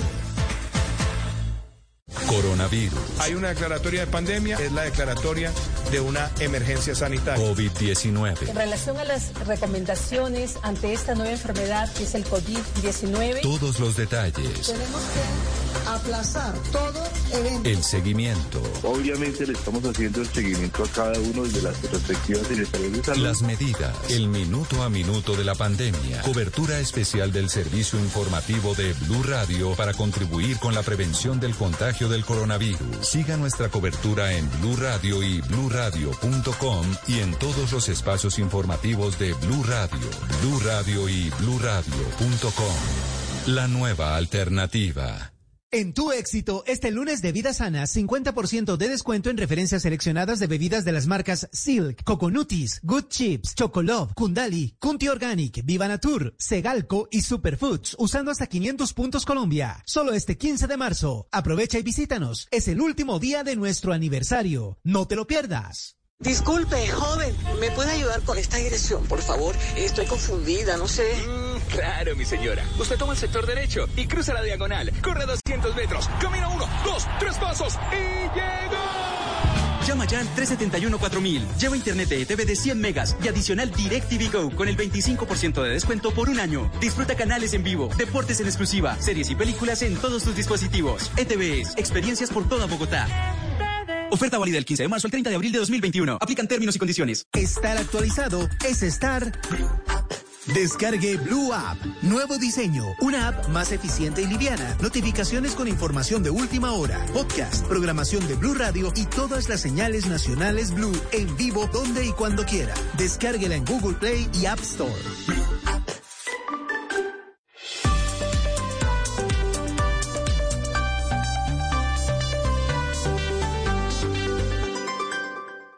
E2, el movimiento que cuida el medio ambiente de las ciudades, presenta la noticia que nos mueve. E2, el movimiento de los vehículos eléctricos de BYD ya hace parte de sus vidas. BLD presenta los deportes a las 9 de la mañana. Atención, porque la Conmebol acaba de dar a conocer el fixture, el calendario de la Copa América que se realizará entre Argentina y Colombia. Se mantiene eh, la fecha de inicio, será el 13 de junio en Argentina con el equipo local enfrentando a Chile. Ese primer partido será en Buenos Aires. Eh, en esa misma jornada en Mendoza jugará Bolivia contra Paraguay. Colombia debutará el día 14 de junio, pero no en Bogotá. Acá vienen los cambios. Debutará en Barranquilla. Jugará en Barranquilla.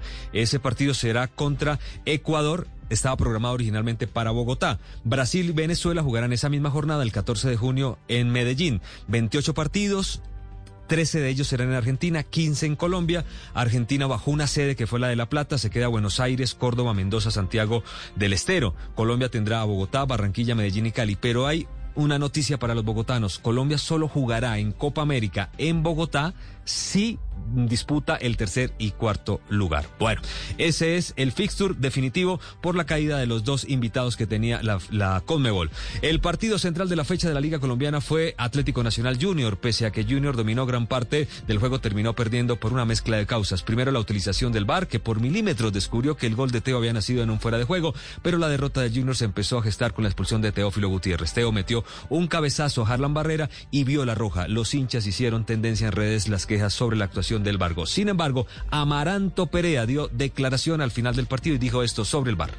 Bueno, yo confío en el VAR, la verdad es que yo confío, me parece que es una herramienta buena. Me preocupa es los criterios que se usan para, para resolver jugadas, ¿no? Porque en muchas jugadas como esta el árbitro ha ido hasta el VAR y ha decidido si es fuera de lugar o no. Era lo que le preguntaba. Después el penal no lo he visto, pero si es penal es penal. No estoy en contra de, de- de que la herramienta entre y se pite lo que, lo que realmente se ve. Bueno, esto dice, o esto decía Luis Amaranto Perea. Con el penal cobrado por Duque, Nacional ganó, la falta penal existió. Carlos Vaca desde España afirmó que era un robo. Sin embargo, en la imagen se ve como Dita derriba con sus brazos al defensor Perea. Guimaraes eh, rotó el equipo y mezcló suplentes con titulares y fuera de eso se llevó el triunfo.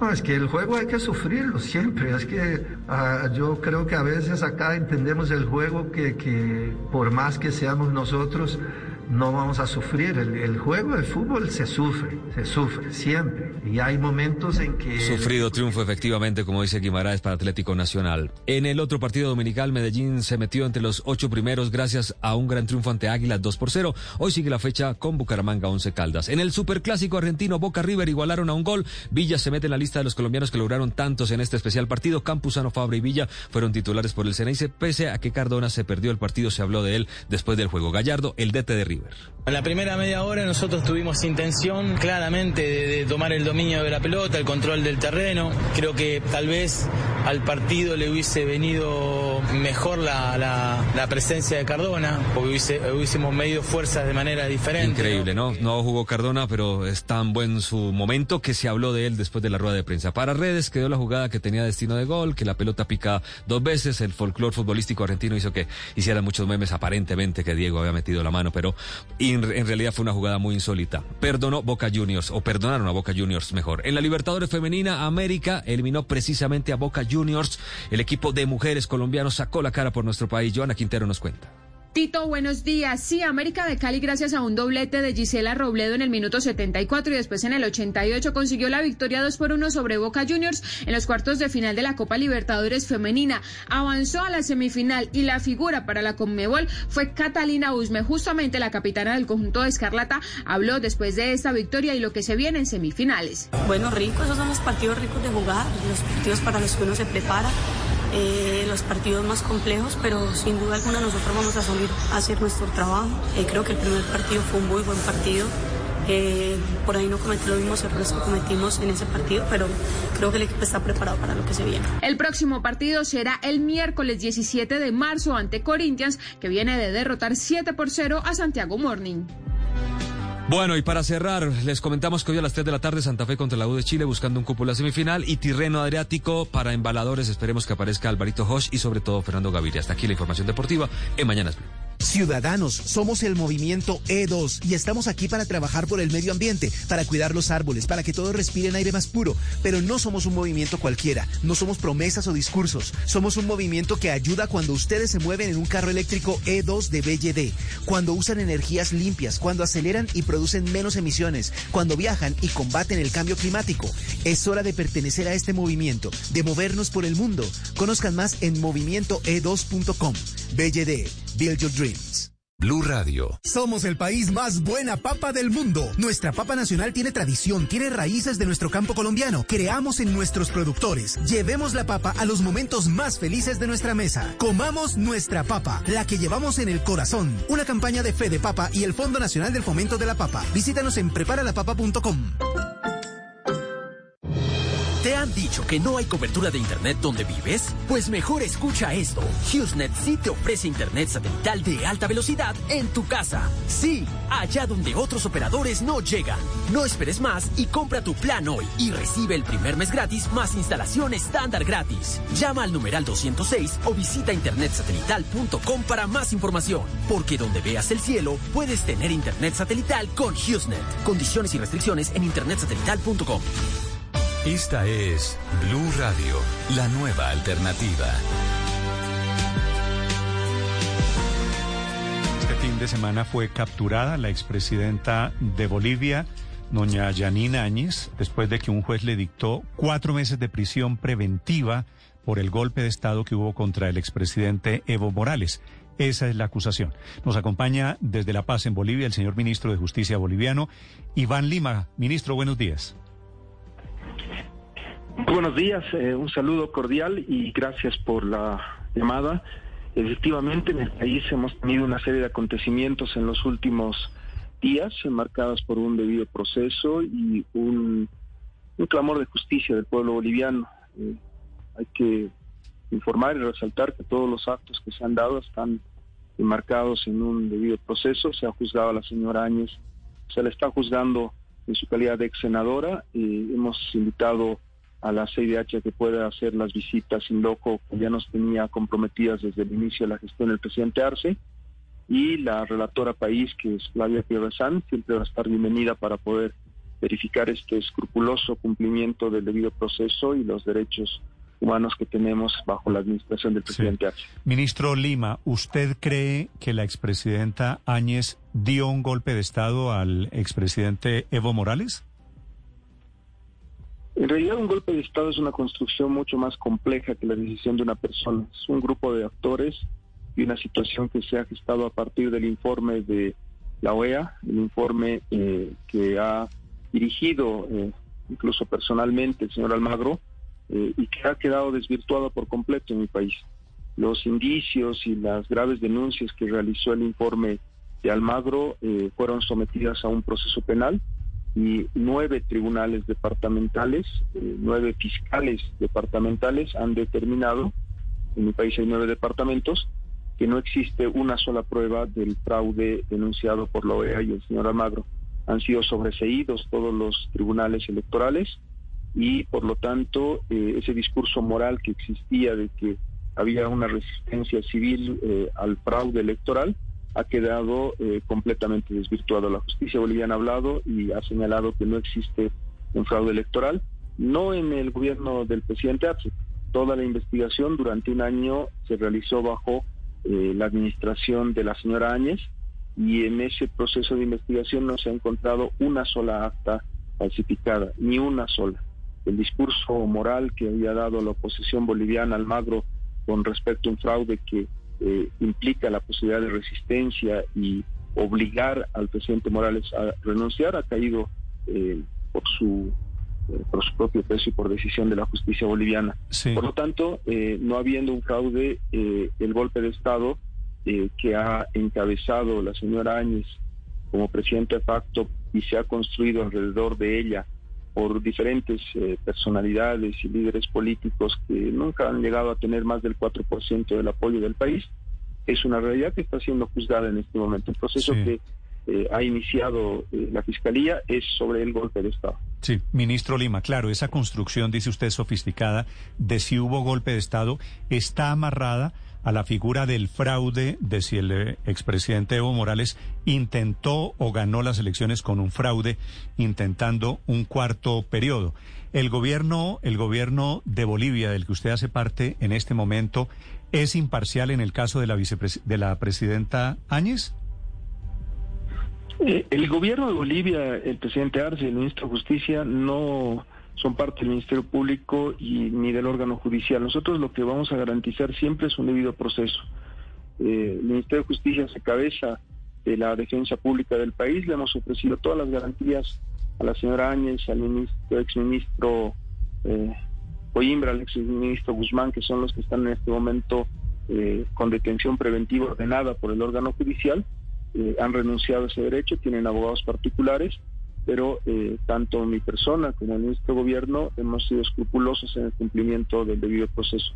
No vamos a tomar partido en ningún proceso porque lo prohíbe el Código de Procedimiento Penal. La justicia es independiente y eh, si bien existen representaciones del Estado que van a personarse y van a ser parte del caso, va, lo van a hacer en su condición de eh, darle asesoramiento técnico a las víctimas. En el país ha habido más de 35 muertos, ha habido cientos de heridos, miles de perseguidos y torturados, todos ellos están buscando justicia. Tenemos una nefasta experiencia en el país.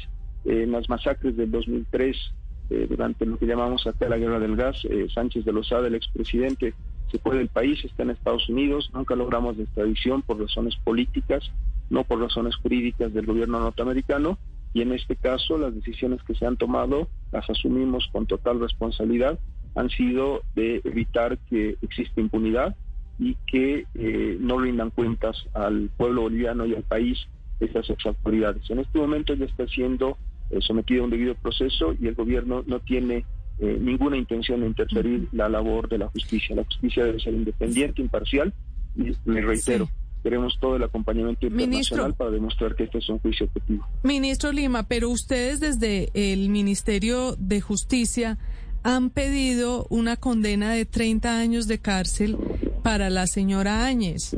Eh, ¿Esto es parte de ustedes como víctimas? ¿Se consideran víctima el gobierno o por qué son ustedes los que piden estos 30 años? ¿Y qué va a pasar ahora? ¿Cuándo se puede resolver el juicio? ¿Cuánto tiempo se puede tomar? En realidad lo que me hizo, me hizo una periodista la consulta es qué opinábamos sobre los cuatro meses de detención preventiva. Yo resaltaba el hecho de que la detención preventiva no puede ser una sanción, es una medida excepcional, procesal, que solamente se impone en muy pocos casos cuando hay un riesgo de fuga peligro de obstaculización, es lo que define el Pacto de San José y la jurisprudencia, que es ya uniforme en toda Latinoamérica. Eh, no he hablado de, de una sanción, lo que me he referido es que lo correcto, lo justo, cuando eres parte de un gobierno que masacra a los bolivianos, que eh, determina la destrucción de la vida de seres humanos, eh, es definitivamente la sanción máxima eh, a imponer en el país 30 años sin derecho a indulto. Pero ese proceso no es el que se está juzgando en este momento. En este momento, el juicio por el cual ella está con detención preventiva es por el golpe de Estado que ha ocurrido en el país eh, vamos a iniciar. Hoy en la mañana he presentado dos proposiciones acusatorias por los graves hechos de corrupción que ha generado el gobierno de la señora Áñez. Nos ha causado un daño en tiempo de pandemia de prácticamente 30 millones de dólares con el Fondo Monetario Internacional. Ha ampliado concesiones de servicios públicos por 15 años sin ninguna autorización, sin ninguna otro argumento que su voluntad ha violado derechos humanos de los bolivianos. Son dos juicios que también hemos iniciado el día de hoy por la mañana. Eh, esto con asesoramiento a las víctimas que han sufrido esta persecución en el gobierno de Áñez. Si es así, ministro, ¿por qué, ¿por qué supone usted que todo el continente, Estados Unidos, Naciones Unidas, están pidiendo garantías para la expresidenta Yanine Áñez? Mire, en realidad eh, nosotros hemos estado en conversaciones con, con los eh, eh, con las organizaciones que velan por los derechos humanos, por eso le hacía referencia que la CIDH está invitada a Bolivia, tienen una visita en loco por, por, por, realizar al país, y en la audiencia del día de ayer ha estado el alto comisionado de Naciones Unidas, eh, el representante Michelle Bachelet, la agente de la Defensoría del Pueblo, y definitivamente lo que nosotros vemos es eh, un firme compromiso del gobierno boliviano con los derechos humanos. Yo no veo en este momento eh, un llamamiento internacional a respetar los derechos humanos. Yo veo que en este momento hay un proceso de preocupación porque una expresidenta de un país esté sometida a un proceso penal y eso es algo que los latinoamericanos no estamos acostumbrados a ver. Eh, los poderosos, las personas que tienen el poder político, mediático o económico nunca están en este tipo de audiencias. La impunidad caracteriza a ciertos sectores del poder en el, en el mundo y especialmente en Latinoamérica. La situación de ver un expresidente es una noticia porque no es lo normal y esa es la normalidad que busca el gobierno boliviano y busca el proceso de cambio de mi país. Nosotros no tenemos ninguna contemplación con quien dañe al pueblo boliviano en su vida o en los intereses del pueblo. Esto va a ser una constante, lo hemos hecho muchas veces. Somos un país que ha mandado a la cárcel a dictadores y a gobernantes que han actuado en contra del orden público y de eh, los derechos humanos de los bolivianos. Esa es la noticia. No es que hayamos violado algún derecho humano, porque le, voy a ratificar siempre. Invitamos a la comunidad internacional que haga un seguimiento a este caso y, las puertas están abiertas. Y es lo que espera la Comisión Interamericana de Derechos Humanos, Naciones Unidas, que se han pronunciado sobre este tema el fin de semana. Gracias, ministro Lima, por acompañarnos estos minutos. Estamos a las órdenes y ha sido un gusto estar con ustedes. Gracias, señor, muy amable. Es el ministro de Justicia del presidente Arce, sucesor a su vez de Yanín Áñez, la abogada la periodista, la presentadora de televisión que tumbó al presidente Evo Morales cuando intentó su cuarto mandato. Estás escuchando Blue Radio.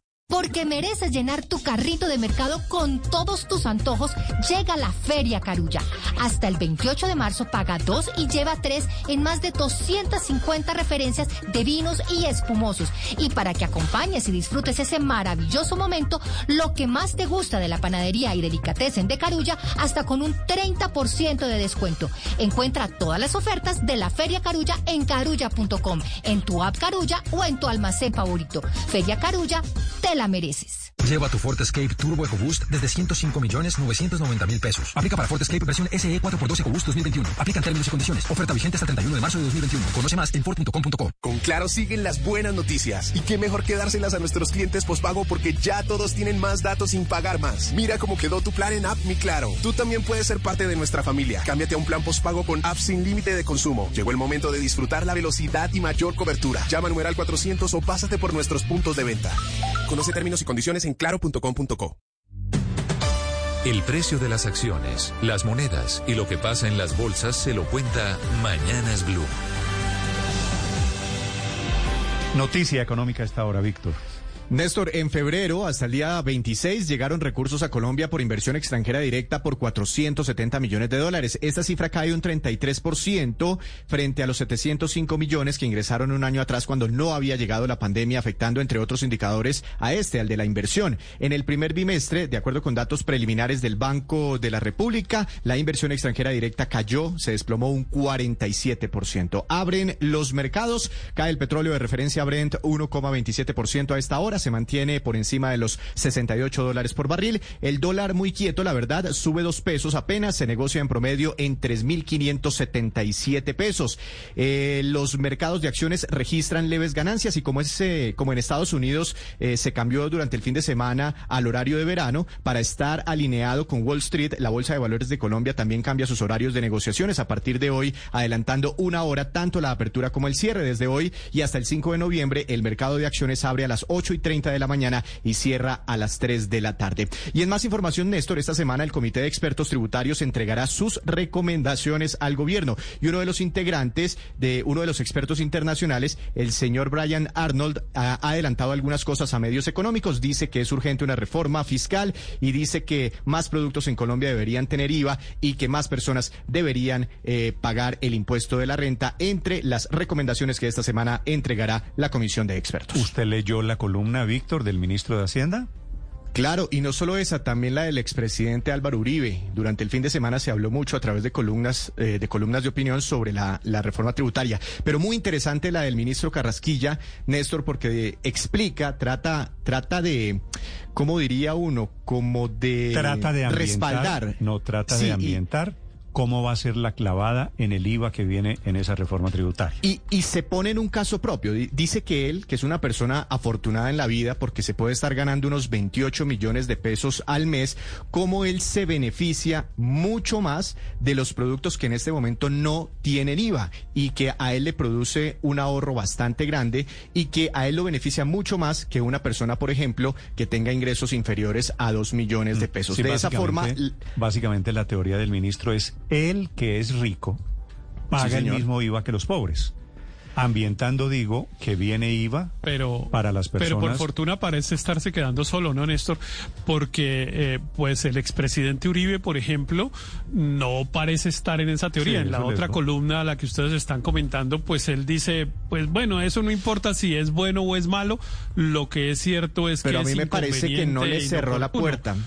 A mí no, me no parece la cerró, que, que, el expresidente no la cerró Uribe porque le cerró fue la cuidadoso, pero advierte sobre el problema político y la inviabilidad política.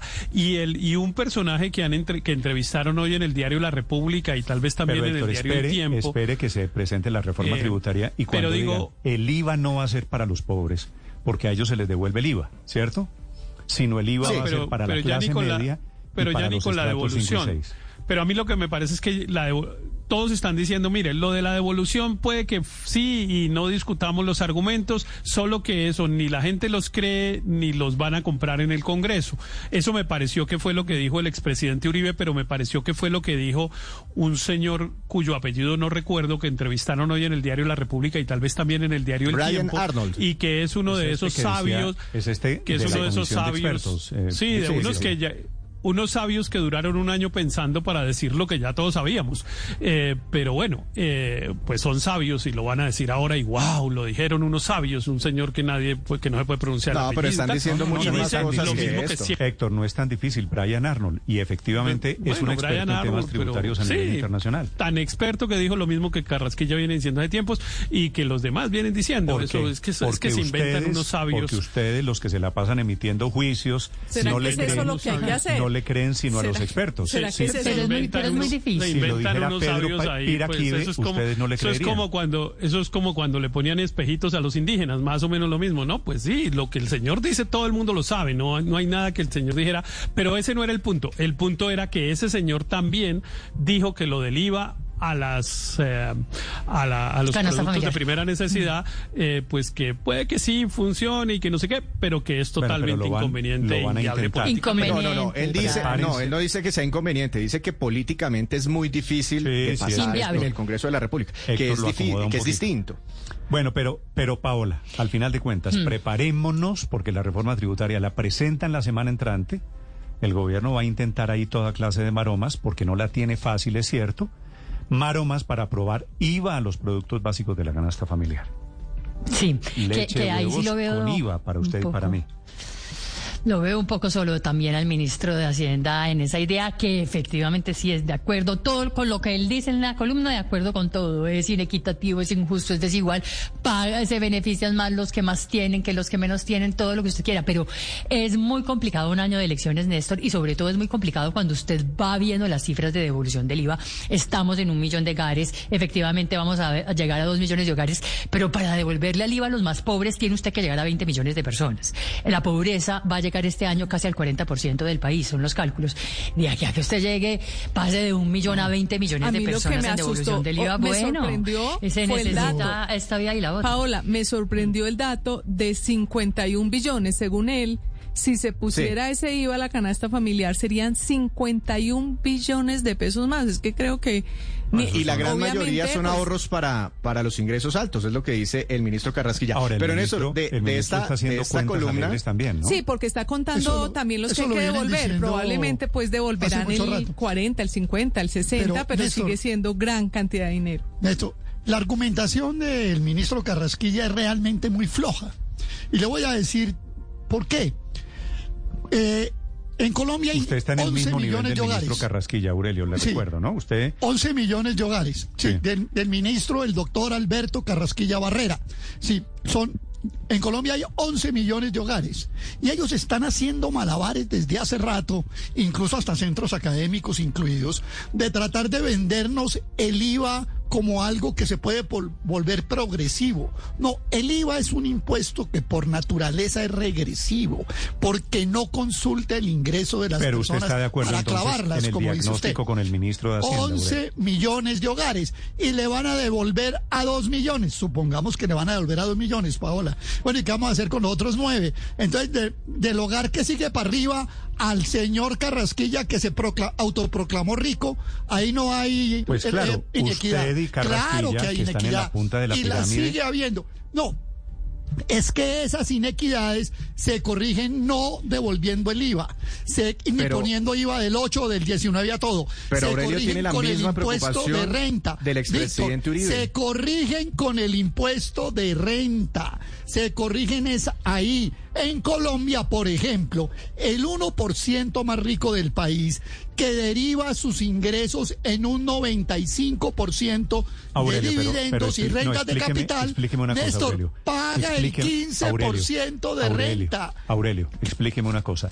Si usted está de acuerdo con el ministro de Hacienda en que el IVA es un impuesto inequitativo, ¿cierto? En eso están de acuerdo. Sí, pero... ¿Por qué no se arregla la inequidad del IVA? Porque la inequidad sigue existiendo, Néstor. No, por una Supongamos razón. Porque quien, eh, Aurelio, porque usted quiere seguir disfrutando de la inequidad, de que no lo paga usted no, no, no, ni no, lo no, pagan no. los pobres. Es que la inequidad no se corrige con el IVA. Yo creo que a veces no me escuchan lo que yo digo. La inequidad no se corrige con el IVA, Néstor. Se corrige en el impuesto de renta. Y por eso estoy poniendo el ejemplo de que la gente más rica de este país, incluso más ricos que usted y que yo, que viven en un 95% de dividendos y de intereses y de rentas de capital, pagan hoy de esos dividendos el 10%, cuando usted y yo de nuestro salario pagamos el 33%. Ahí es donde doctor Carrasquilla, que además es socio de algunas sociedades, debe corregir, no corrigiendo, metiéndonos el cuento de que si yo pago IVA por los huevos, Colombia se vuelve equitativa. Ese es un cuentazo. Ese cuento no, no Es me lo van a meter a mí. Pero además camuflando otros IVAs,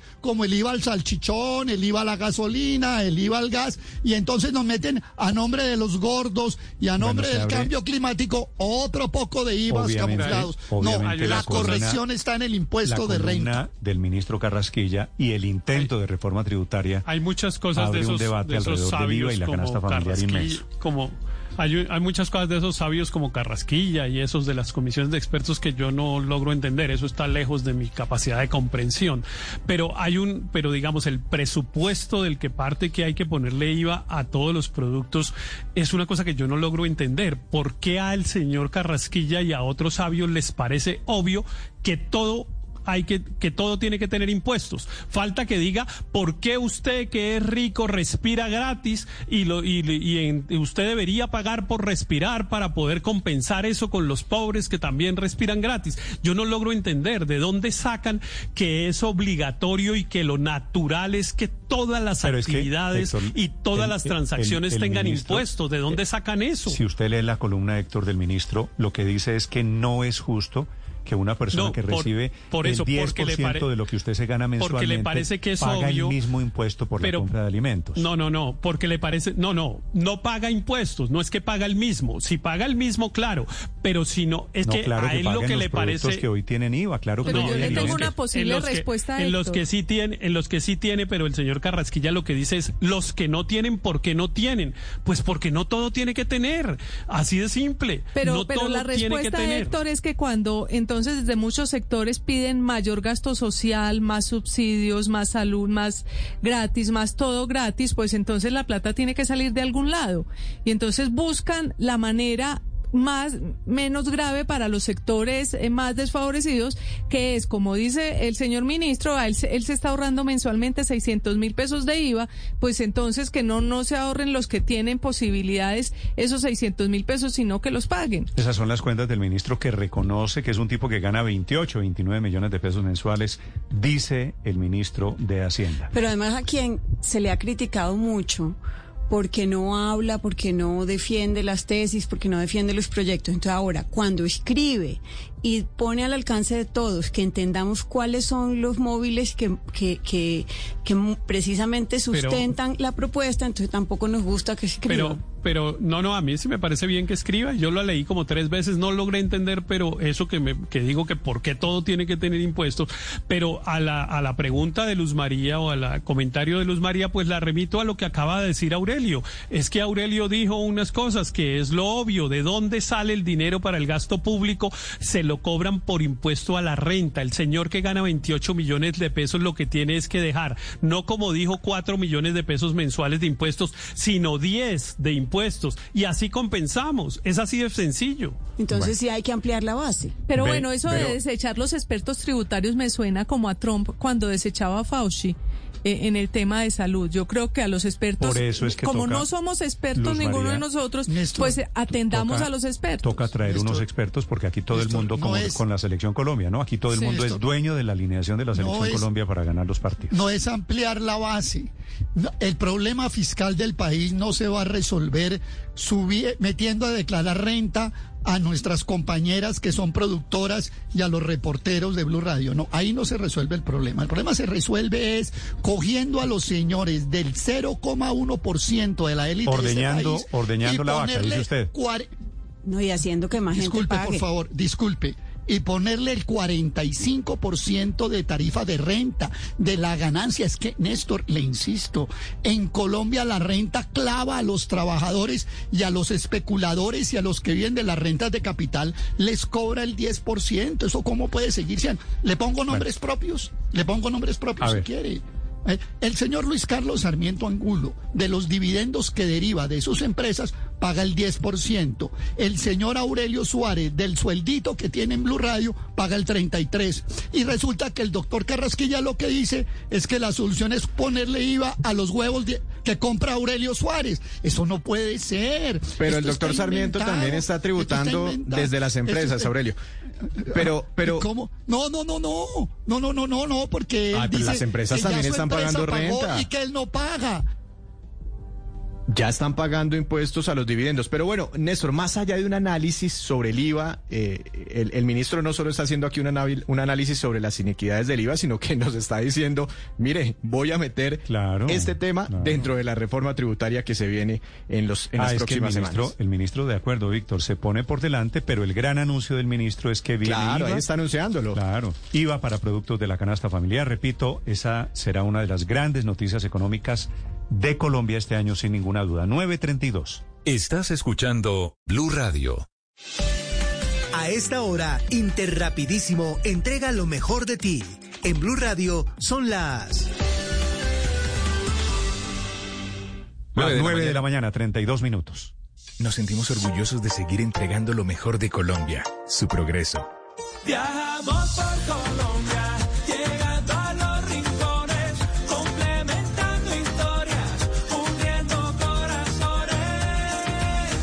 Llevamos 32 años entregando lo mejor de los colombianos en cada rincón del país. Y no pares de sonreír, es la esencia de nuestro país. Interrapidísimo, entregamos lo mejor de ti. Aprovecha gran temporada de descuentos en Calzado Rómulo. Regala confort y bienestar. Del 19 al 22 de marzo, descuentos desde el 30% en Calzado Rómulo. Envío gratis en toda la tienda virtual www.calzadoromulo.com. La super promo espera por ti. Aplica términos y condiciones. Existe un lugar en Colombia hecho solo para superhumanos. Una nación perdida en la selva. Prepárate para viajar al corazón de la gran competencia. Este año el desafío se queda en Colombia. Desafío de Vox, Nación de Superhumanos. Gran estreno esta noche a las 8. Tú nos ves. Caracol TV. Esta es Blue Radio, la nueva alternativa. Atención, Alemania acaba de suspender el uso de la vacuna de AstraZeneca. Otro país esta mañana había sido Holanda. Lista de países que están vetando la vacuna de AstraZeneca en prevención por la aparición de los trombos de efectos colaterales de la vacuna, que está prevista para aplicarse también en Colombia. Desde Londres, Silvia Carrasco. Sí, Néstor, ya son nueve los países entonces que habrían suspendido totalmente la aplicación de la vacuna de Oxford AstraZeneca hasta que no haya nuevos datos que garanticen que no tienen eh, problemas de generar eh, eh, trom- trombos. Fíjate que la Organización Mundial de la Salud está estudiando el tema, se espera que pronto emita un comunicado al respecto, también la Agencia de Medicamentos Europea, pero quien se adelantó esta mañana fue el regulador británico de los medicamentos que dijo que no tenía, habían revisado toda la información de, todas las pruebas existentes y que no había ninguna que dijera que AstraZeneca causara los coágulos. Decíamos que esta mañana había sido eh, Países Bajos, que también ahora está siendo eh, eh, Alemania, también Irlanda, se suman a ellos Dinamarca, Noruega, Islandia, Bulgaria eh, eh, y, hay otros países que han decidido retirar los lotes, o sea, no han suspendido totalmente la vacuna, pero sí, los lotes que estaban relacionados con personas que habían tenido trombosis, los retiraron. Esos son los casos de Luxemburgo, Lituania, Letonia, Estonia y Austria.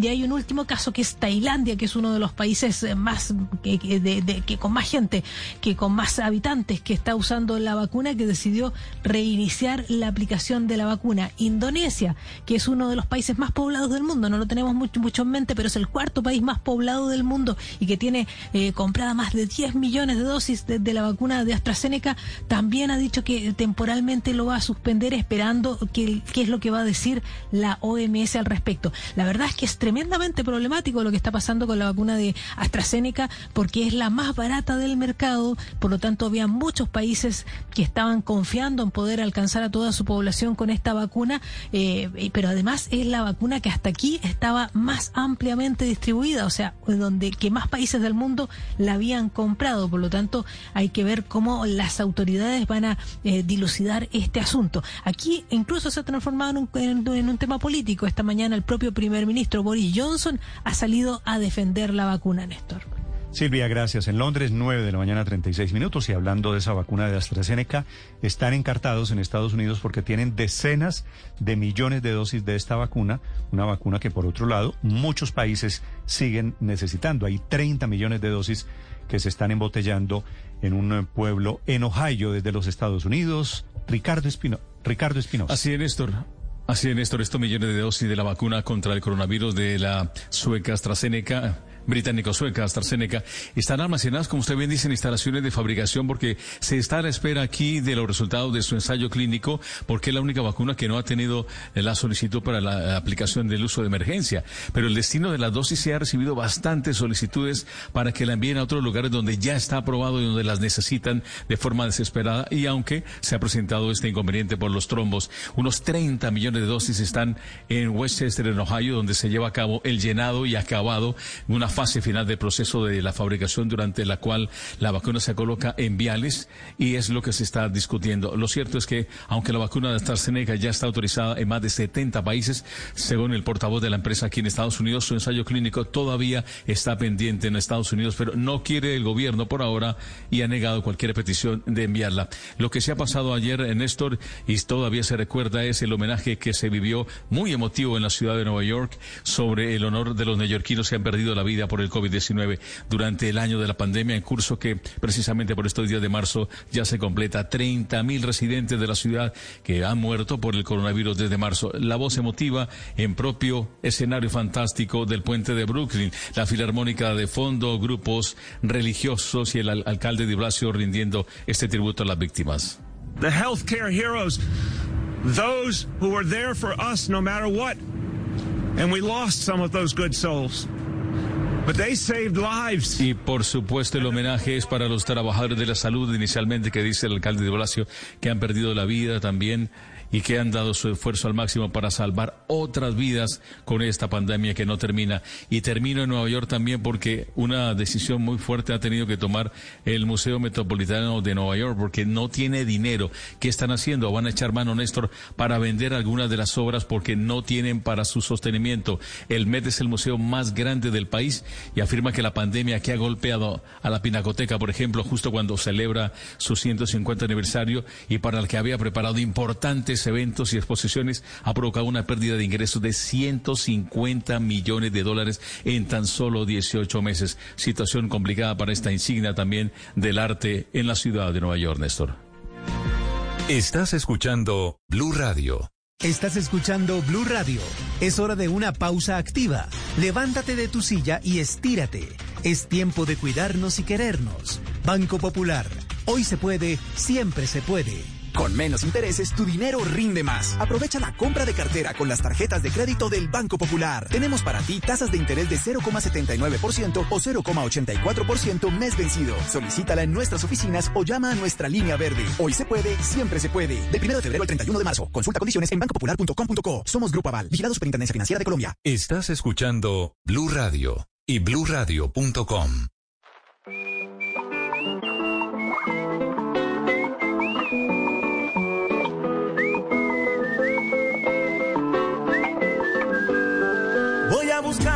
cerro más cercano y mis pulmones voy a llenar.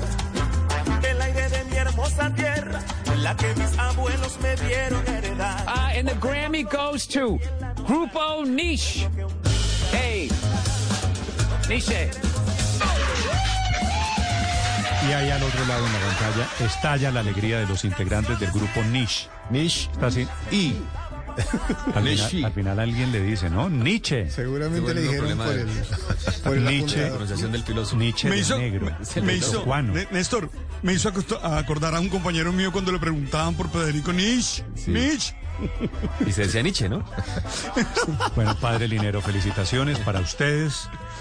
Este es un grupo maravilloso desde hace muchos años. Ya se fue el maestro Jairo Varela.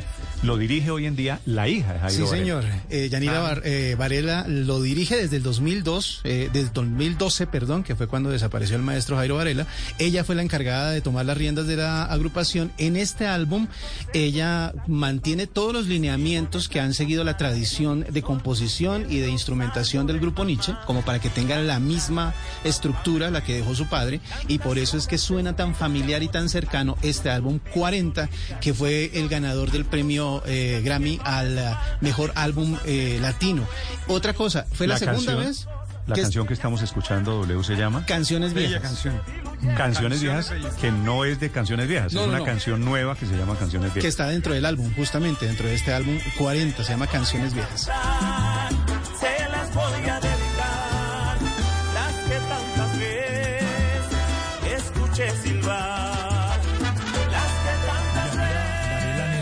hija del maestro Varela, de Jairo Varela, es la directora administrativa del, del grupo, pero la dirección musical es de José Aguirre, quien en la época de Jairo era el trompetista principal de la orquesta. Es el hombre que produjo este álbum 40 que ganó el año pasado el Grammy Latino y ahora se queda con el Grammy Anglo. Dos, dos Grammys, uno latino, uno anglo para el mismo álbum. Yanila, felicitaciones en Miami. Muy buenos días. Buen día a todos los oyentes y a ustedes en la mesa aquí del Blue Radio. Yanila un Varela es la hija del maestro. Jairo Varela. Recibe el eh, premio Grammy Anglo, que lo importante es que es premio Anglo. Yanila, ¿cómo están? ¿Cómo fue la celebración anoche? Pues imagínate esa gran emoción, eh, son sentimientos encontrados, pues ya mi padre eh, no se encuentra con nosotros, entonces pues eh, lo primero que pensé fue en él, que me hubiese gustado que en vida hubiera recibido estos reconocimientos, pero en su nombre pues aquí está el trabajo y la emoción es demasiado traer esta alegría eh, a Colombia en medio y al mundo, pues a todos los seguidores del grupo del grupo Nietzsche en medio de esta pandemia, pues un poco de alegría hacía falta. Y Sí. qué más que con un reconocimiento, un premio, el primer premio, el primer eh, Grammy Anglo para Colombia Así y en es. nuestro género, en, Eh, en nuestro género salsa. Yanila, eh, justamente hablando de la pandemia, el álbum se lanzó en mayo del año pasado, justo cuando estábamos en, en, en la primera parte, en la parte más que más asustó a todo el mundo, y ustedes decidieron lanzar el disco y obviamente la promoción fue muy difícil. ¿Por qué tomaron la decisión de lanzarlo justo ahí y no se esperaron un poquito más? Porque es que ya teníamos todo organizado, teníamos el tour, prácticamente salíamos con el álbum y con el tour de 40 años y nos tocó eh, parar pues toda la gira, pues ponerla y seguir trabajando en redes y aprovechando pues la tecnología, seguir eh, trabajando en la, en la promoción. Eh, de esa manera, es- pues eso es parte de, de- de lo que nos alimenta para mantener vivo pues esta, esta, esta gran institución. Sí, Yanila, al grupo Nietzsche muchas generaciones le debemos muchos momentos de alegría. Este grupo Nietzsche que hay hoy, que gana ayer el premio Grammy, eh, ¿qué tan diferente es del Nietzsche de Jairo Varela, de hace 10 años? Yo pienso que no, no hay diferencias. Aquí seguimos las líneas de él, seguimos trabajando, seguimos llevando, o sea, manteniendo esa línea, manteniendo esa, esa, esa responsabilidad y ese profesionalismo. Así que, somos, eh, somos parte, somos ese sueño y somos y segui- seguiremos llevando ese sueño. O sea que el trabajo es el mismo y yo pienso que con más responsabilidad aún más. Sí, en Yanira, ¿por qué el grupo Nietzsche en los últimos años trabaja más en, en- en Estados Unidos y en Europa que en, que en Colombia y América Latina? Eh, no, en los, eh, yo casualmente el 2019 rompimos récord de, de- de presentaciones en Colombia. O sea, estuvimos casi noviembre, diciembre, enero full de trabajo. Veníamos con un ritmo de trabajo increíble en el mundo entero. O sea, no solo fue en Estados Unidos. Eh, el grupo no paró de girar todo el año, una gira completa. Pues qué Pero bueno. fue- fue Yanila, un gran abrazo desde. Un, un abrazo desde Blue Radio. Felicitaciones por el Grammy. Gracias a ustedes por el apoyo y, y, pues seguimos llevando alegría. Definitivamente eh, esto es, es entre medio entre el medio de la pandemia, pues es un- una alegría para cada uno Sí, de los que ha pasado cualquier situación en casa. Chao, Yanila Varela desde Miami 946. Yo pienso en el grupo Nietzsche Padre Linero y pienso en esta canción. ¿Qué canción? Claro. Es una baldosa, padre. Medio, medio. No, estoy mirando para el cielo y con los Claro, deditos nuestros- índices para arriba. Claro. El ojo Y ahí cerrado. donde están los zapatos tocó- blancos. Y ahí es donde están los zapaticos blancos. A mí me tocó en el colegio esa canción y era la canción que quería uno bailar con la con la bonita del, del Claro. salón. Esa era la que uno, apenas salía uno se Sí, iba corriendo. Nietzsche. Nietzsche era grupo de bazar de colegio, sí, claro. Para nuestra generación. Pero ojo, claro. eso es, en, eso es en la punta del pie. los, total. los que bailan salsa bien, eso es en la punta del pie ahí, suavecito, sin moverse mucho. Hugo Mario, tac, usted que es y salsero, y usted es salsero duro caleño, ¿cuál es la que más le gusta de, de Nietzsche, de Varela? No, son tantas, eh, eh, pues obviamente Buenaventura y Caney fue la, la primera canción que, que hizo Nietzsche famosa. Luego vino el Cali Pachanguero, luego el Cali Ají. Ahí nuestro sueño en la voz de Tito Gómez, una aventura en la voz de Charlie Cardona también. Sí, esos, esos eran los dos cantantes del grupo, ¿no? Tito y Charlie Cardona. Sí, sí, no, han pasado cantidad de cantantes. Uri García, Javier García, Vázquez. Javier Vázquez, eh, Moncho Santana, que es la voz original del Cali Pachanguero. Maestro Jairo Varela era muy exigente. Le no dejo- le aguantaban el ritmo, ¿yo? Vea, Hugo Mario, le dejo, le dejo esta para que usted se acuerde de esos maravillosos, pues año que 91 tal vez. Tal vez. Dos canciones se volvieron himnos de Cali y del Valle. Cali Pachanguero. Cali Pachanguero y Mi Valle del Cauca. Ahí, esos fueron ya prácticamente himnos de la región. Mi pueblo natal. Bueno, casi le pego. Año 91, no, año 90 de Cielo de Tambores, sí, señor. 9 de la mañana. Es que usted piensa en una canción, usted automáticamente se acuerda, Padre Linero. ¿Qué estaba ¿Dónde, haciendo? ¿Dónde estaba? ¿Con quién Uy, la bailaba? Claro, claro, ahí historia Linero, estaba en el seminario, juicioso, me imagino. Con un rosario en la mano. Perdón. No, no, padre, porque. ¿Con Rosario? ¿Se Cuando llamaba usted piensa- Rosario? Piensa en esta canción, usted se acuerda detrás de qué andaba uno. Claro. No, no. Pues que el Grammy se lo merece más por estas canciones que por esas Bueno, pero acá nuevas. se, acá se enojaron mucho, ¿no? Pero es un reconocimiento, Luz María, de acuerdo, tardío A una carrera. a una carrera. Claro. Era la segunda vez que estaba nominado en esa categoría para los Grammy Anglo y eh, pues en el 2016 no lo logró, pero pues tenía que llegar el 2020. Felicitaciones a la gente de Nietzsche, a la familia Varela, La familia al grupo Nietzsche. Grupo- esta, esta canción causó su polémica. ¿Por qué? Porque usted le diga, mi amor se pareció tanto a ti y por eso tuve una aventura. Eso Bueno, fue pero, pero este es, este es- Tuvo Pero eso es polémica aquí fue en su casa, pues. Yo no. Esta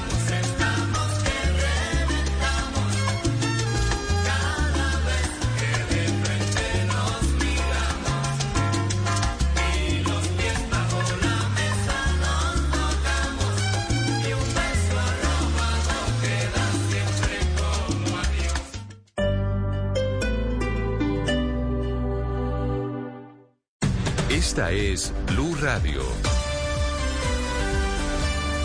Sintonice Blue Radio en 89.9 FM y grábelo desde ya en su memoria y en la memoria de su radio. Blue Radio, la nueva alternativa. Compensar te acompaña en el proceso de vacunación contra el COVID-19. Si tú o algún familiar hacen parte de la población priorizada en la primera etapa, recuerda garantizar la actualización de datos en nuestra página web www.compensar.com slash salud o en la línea 307-7124. Opción vacunación. Vigilado Supersalud. Llegó el reventón de descuentos macro. Ven este martes 16 de marzo y disfruta de los descuentos del 50% en productos seleccionados. Además, ven y lleva las mejores promociones que la macromanía trae para ti. Macro, tu mejor aliado. El que no quiso cuando pudo, no podrá cuando quiera. Blue Radio.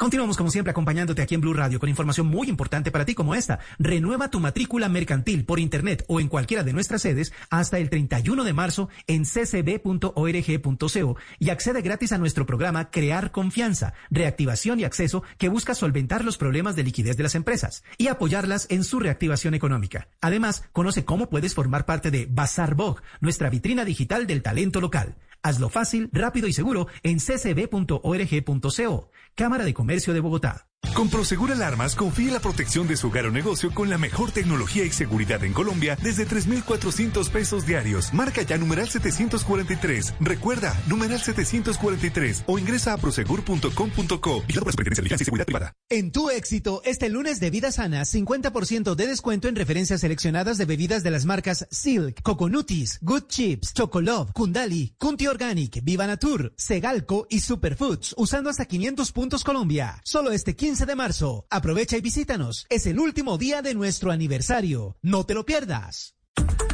Despierte en modo Descargue Blue App. Nuevo diseño. Una app más eficiente y liviana. Notificaciones con información de última hora. Podcast, programación de Blue Radio y todas las señales nacionales Blue en vivo donde y cuando quiera. Descárguela en Google Play y App Store.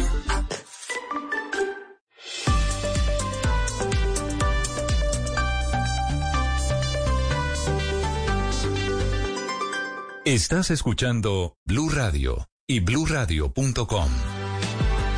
9 de la mañana, 51 minutos. En unos segundos, Daniela Álvarez, que va a ser la anfitriona a partir de esta noche en el desafío del canal Caracol. Felipe, hablando de películas, Sí. acaban de salir las nominaciones a los premios Oscar 2021. Ajá. La gran ganadora en asunto de nominaciones, que usted sabe que dice 10 nominaciones.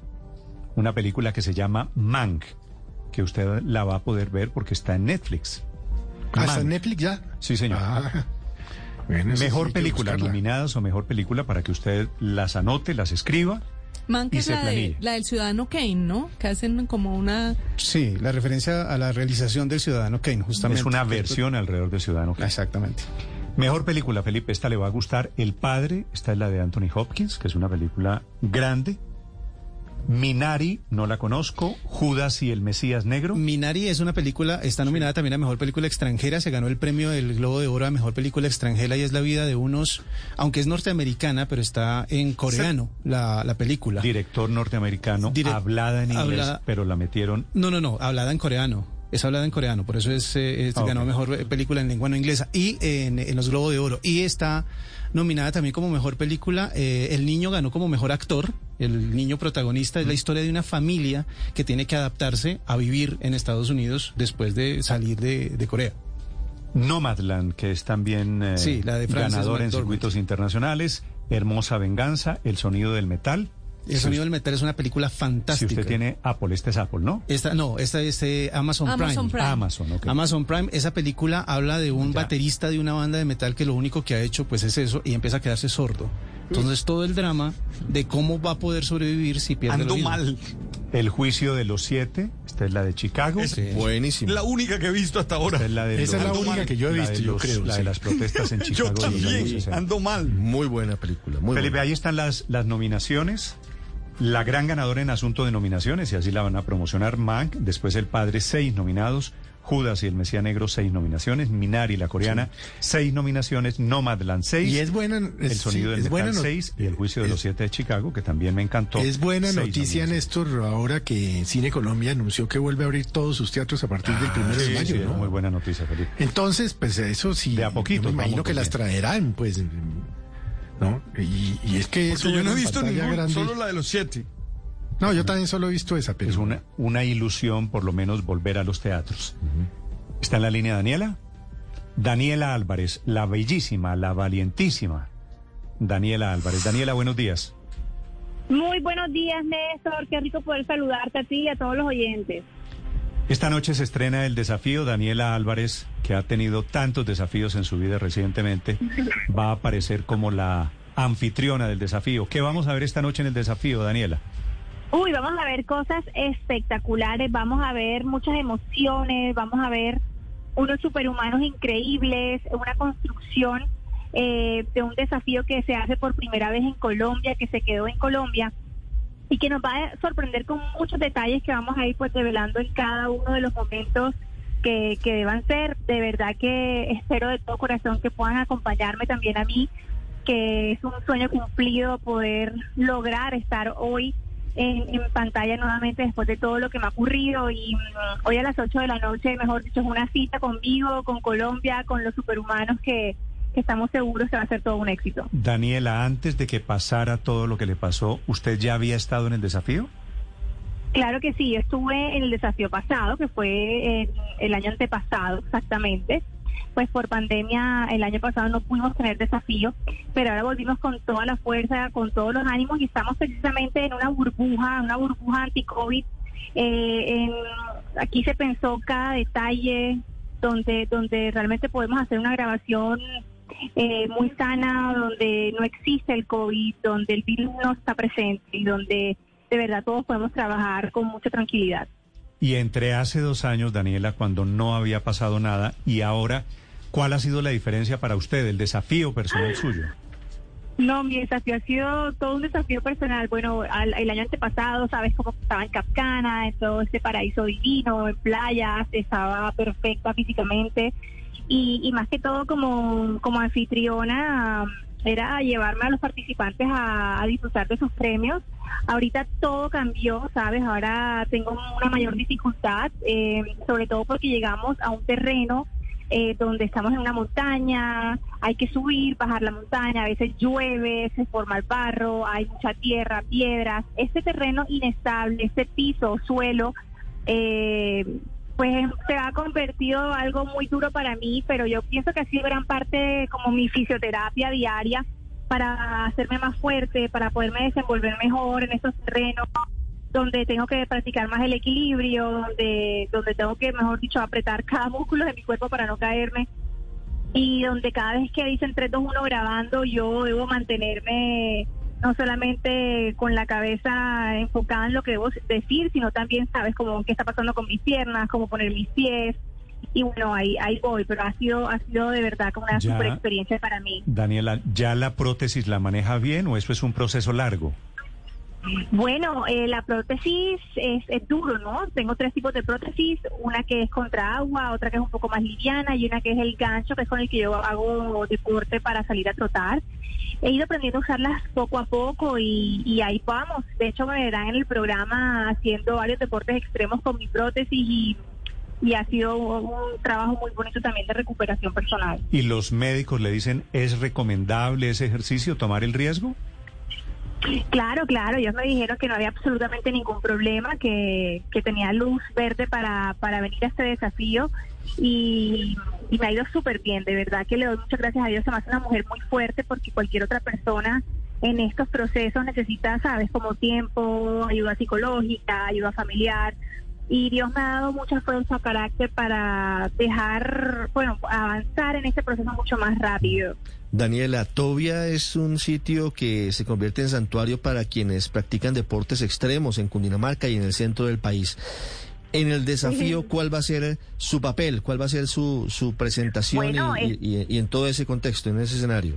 Néstor, eh, bueno, te cuento que estamos en este momento al aire en día a día y pues ya vamos a estar eh, aquí también contando todos esos detalles.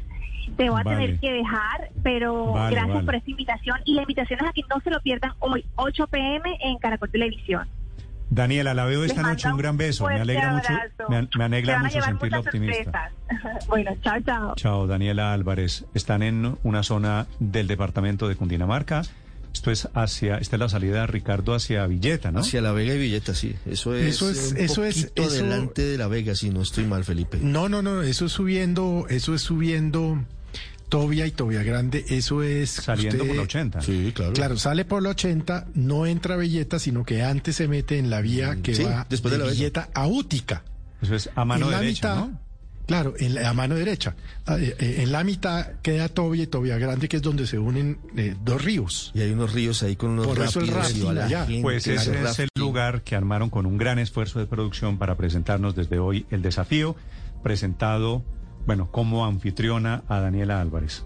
Se nota, se nota que va a ser bastante, bastante exigente este desafío por las construcciones y todo lo que se ha visto en los previos de- Ahora, del programa y va a ser exigente tanto para los coparticipantes como para, para Daniela y para los presentadores. Es un desafío para Daniela. También todavía Andrea, Andrea Serna, Serna, ¿no? sí. Ella es la presentadora sido oficial, la presentadora. pero la anfitriona, la que los recibe cuando terminan las pruebas, la que está pendiente de, la- de los premios Mm. cuando se los ganan en diferentes pruebas, es ella. Y obviamente compartir como, como, e- como uno más a la hora de, de recibir los premios va a ser también eh, un desafío para Daniela. Verla en eso va a ser muy, muy interesante. Si usted estaba impresionado, padre, Uf, con Néstor, el valor no. de Daniela, ahora verla Ahora corriendo, mucho más.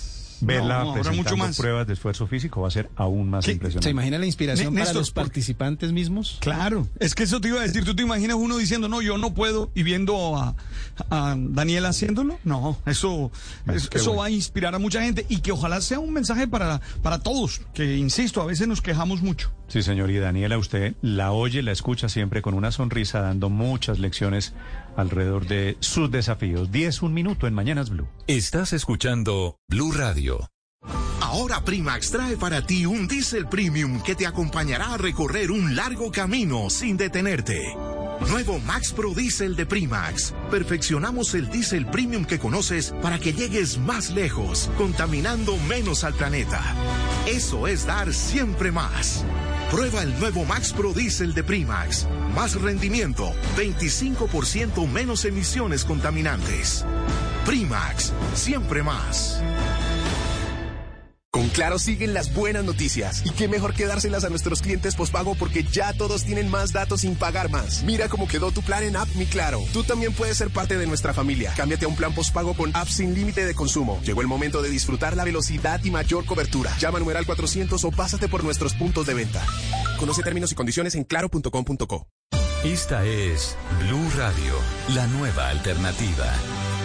Ahora 10 de la mañana, dos minutos. Atención, hay una balacera, no en Bogotá esta mañana, en Barranquilla, en un barrio Carolina al norte, Villa Carolina al norte de Barranquilla. Alejandro Tapia.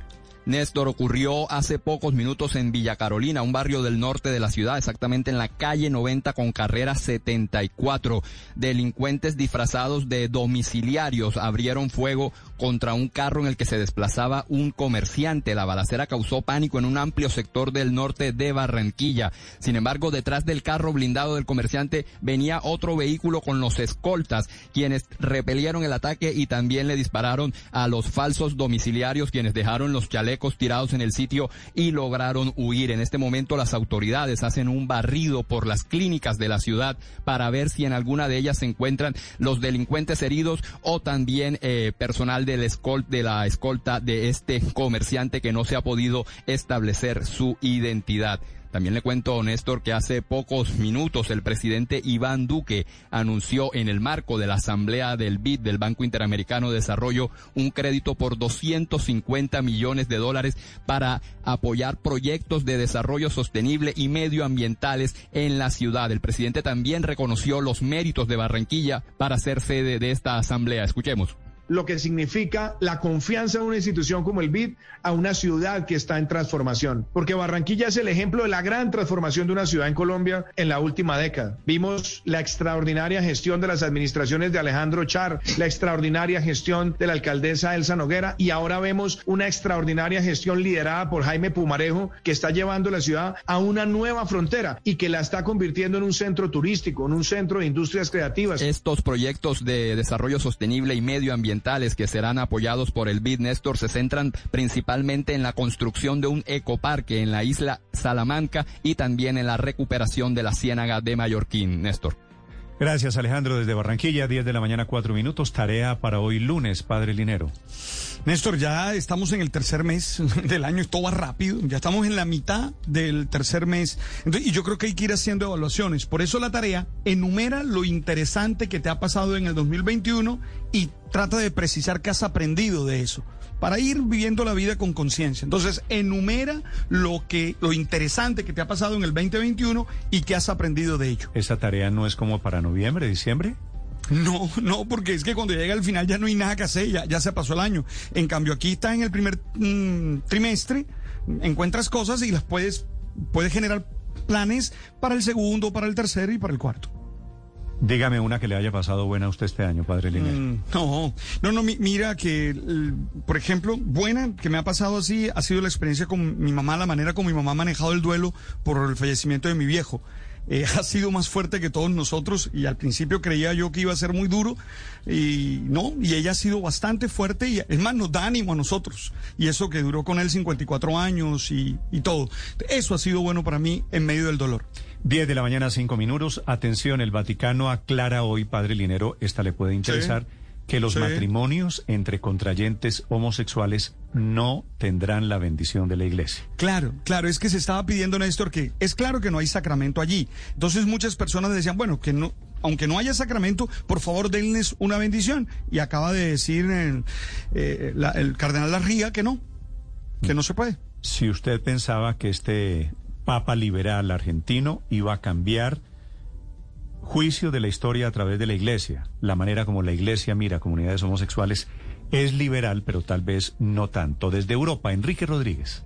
La respuesta llega, Néstor, desde la Congregación para la Doctrina de la Fe, que dirige, como decía bien el padre Linero, el español, el cardenal español Luis Francisco Ladaria, y hay una responsum abdubium, abdubium, es decir, la respuesta a una duda, y ha sido aprobada por el Papa Francisco. Y efectivamente es, es eso, responder negativamente a la pregunta que se hacían muchos sacerdotes.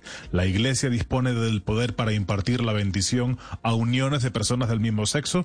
La respuesta corta es no, y la respuesta larga es que no es lícito impartir una bendición a, a religiones, a relaciones, mejor dicho, o a parejas incluso estables que implican una praxis, praxis sexual fuera del matrimonio. Es como el caso de las uniones entre personas del mismo sexo. La congregación dice que las bendiciones sobre personas están en relación con los sacramentos y las uniones homosexuales no puede considerarse uno de esos sacramentos. No es considerada lícita y además añade que no existe ningún fundamento para asimilar o establecer analogías ni siquiera remoto entre las uniones homosexuales y el designio de Dios sobre el matrimonio y la familia, Néstor.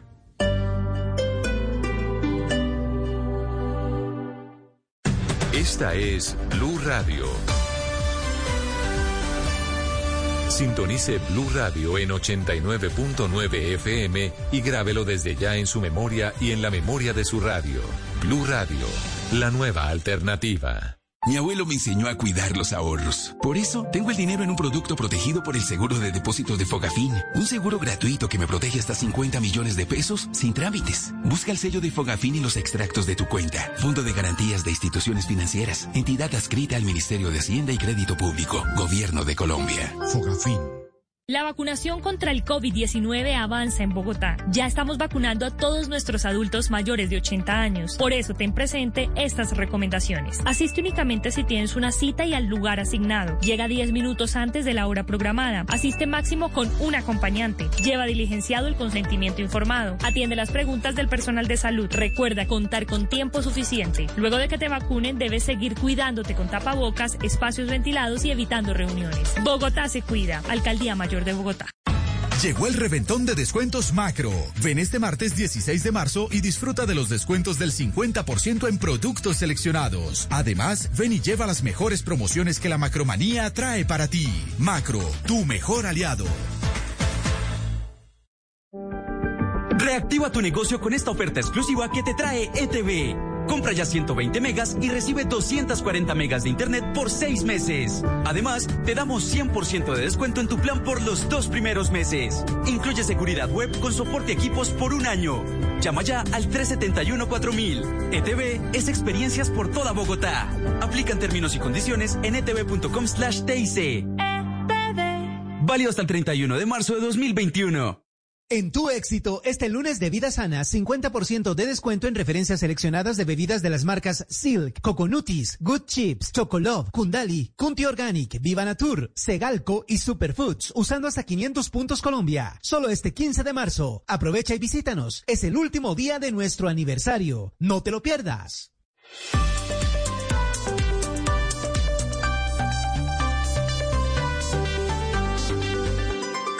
Estás escuchando Blue Radio y bluradio.com.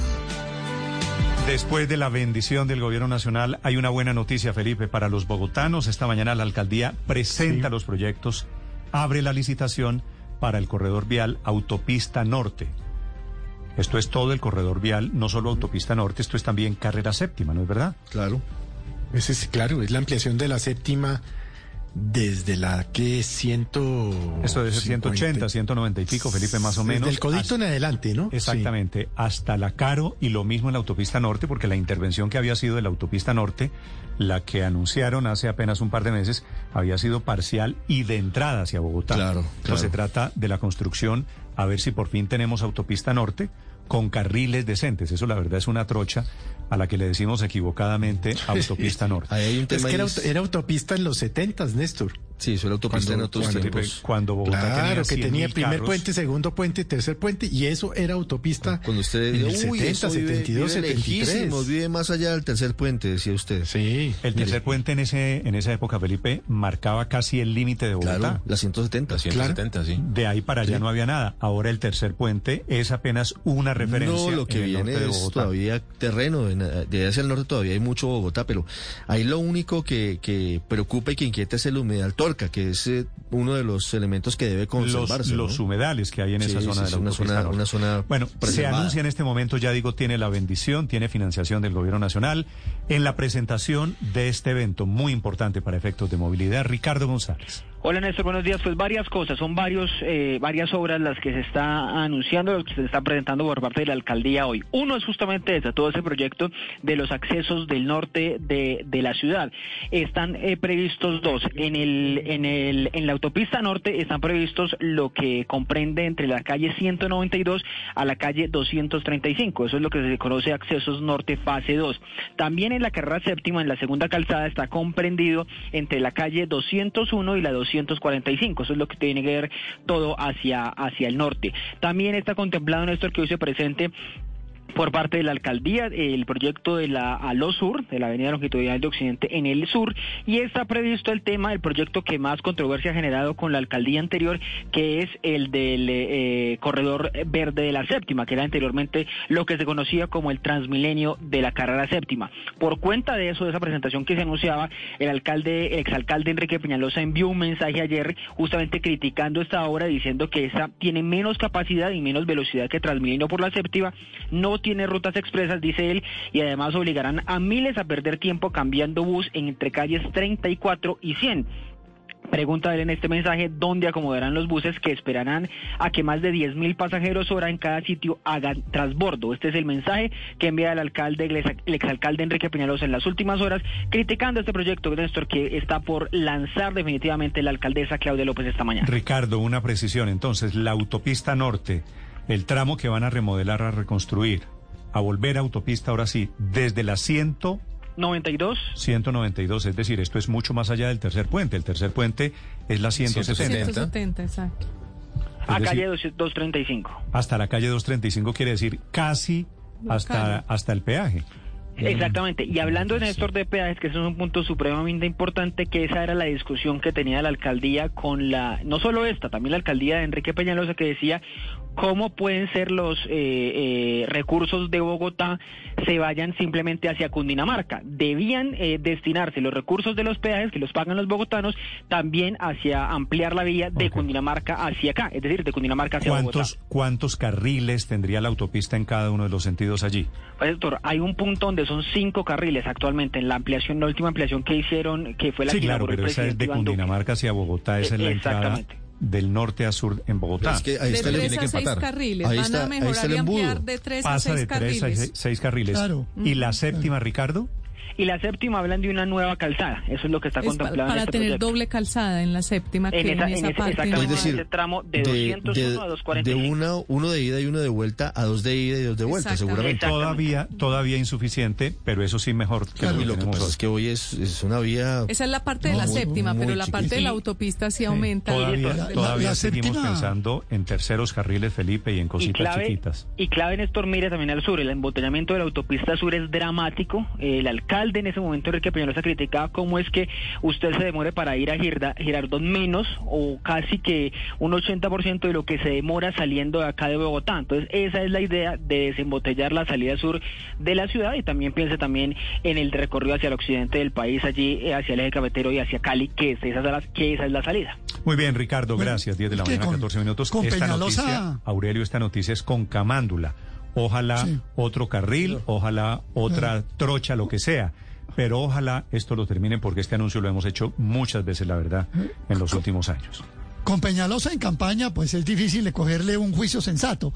Pero entrando ya en la materia, el, el asunto es muy fácil, Néstor. No le meta ideología, obra- Aurelio, que esto es una carretera. No, sí, pero es que es irre- imposible resistirme a la tentación. No, no, no. Eh, Néstor, pero mire usted que yo, yo estoy de acuerdo con estas obras que son necesarias para un aspecto adicional, que no solamente es el que tiene que ver con que podamos salir rápido, que el embudo que se monta en la 170 se pueda resolver, etcétera, etcétera, sino porque esto es fundamental en la integración de la ciudad-región.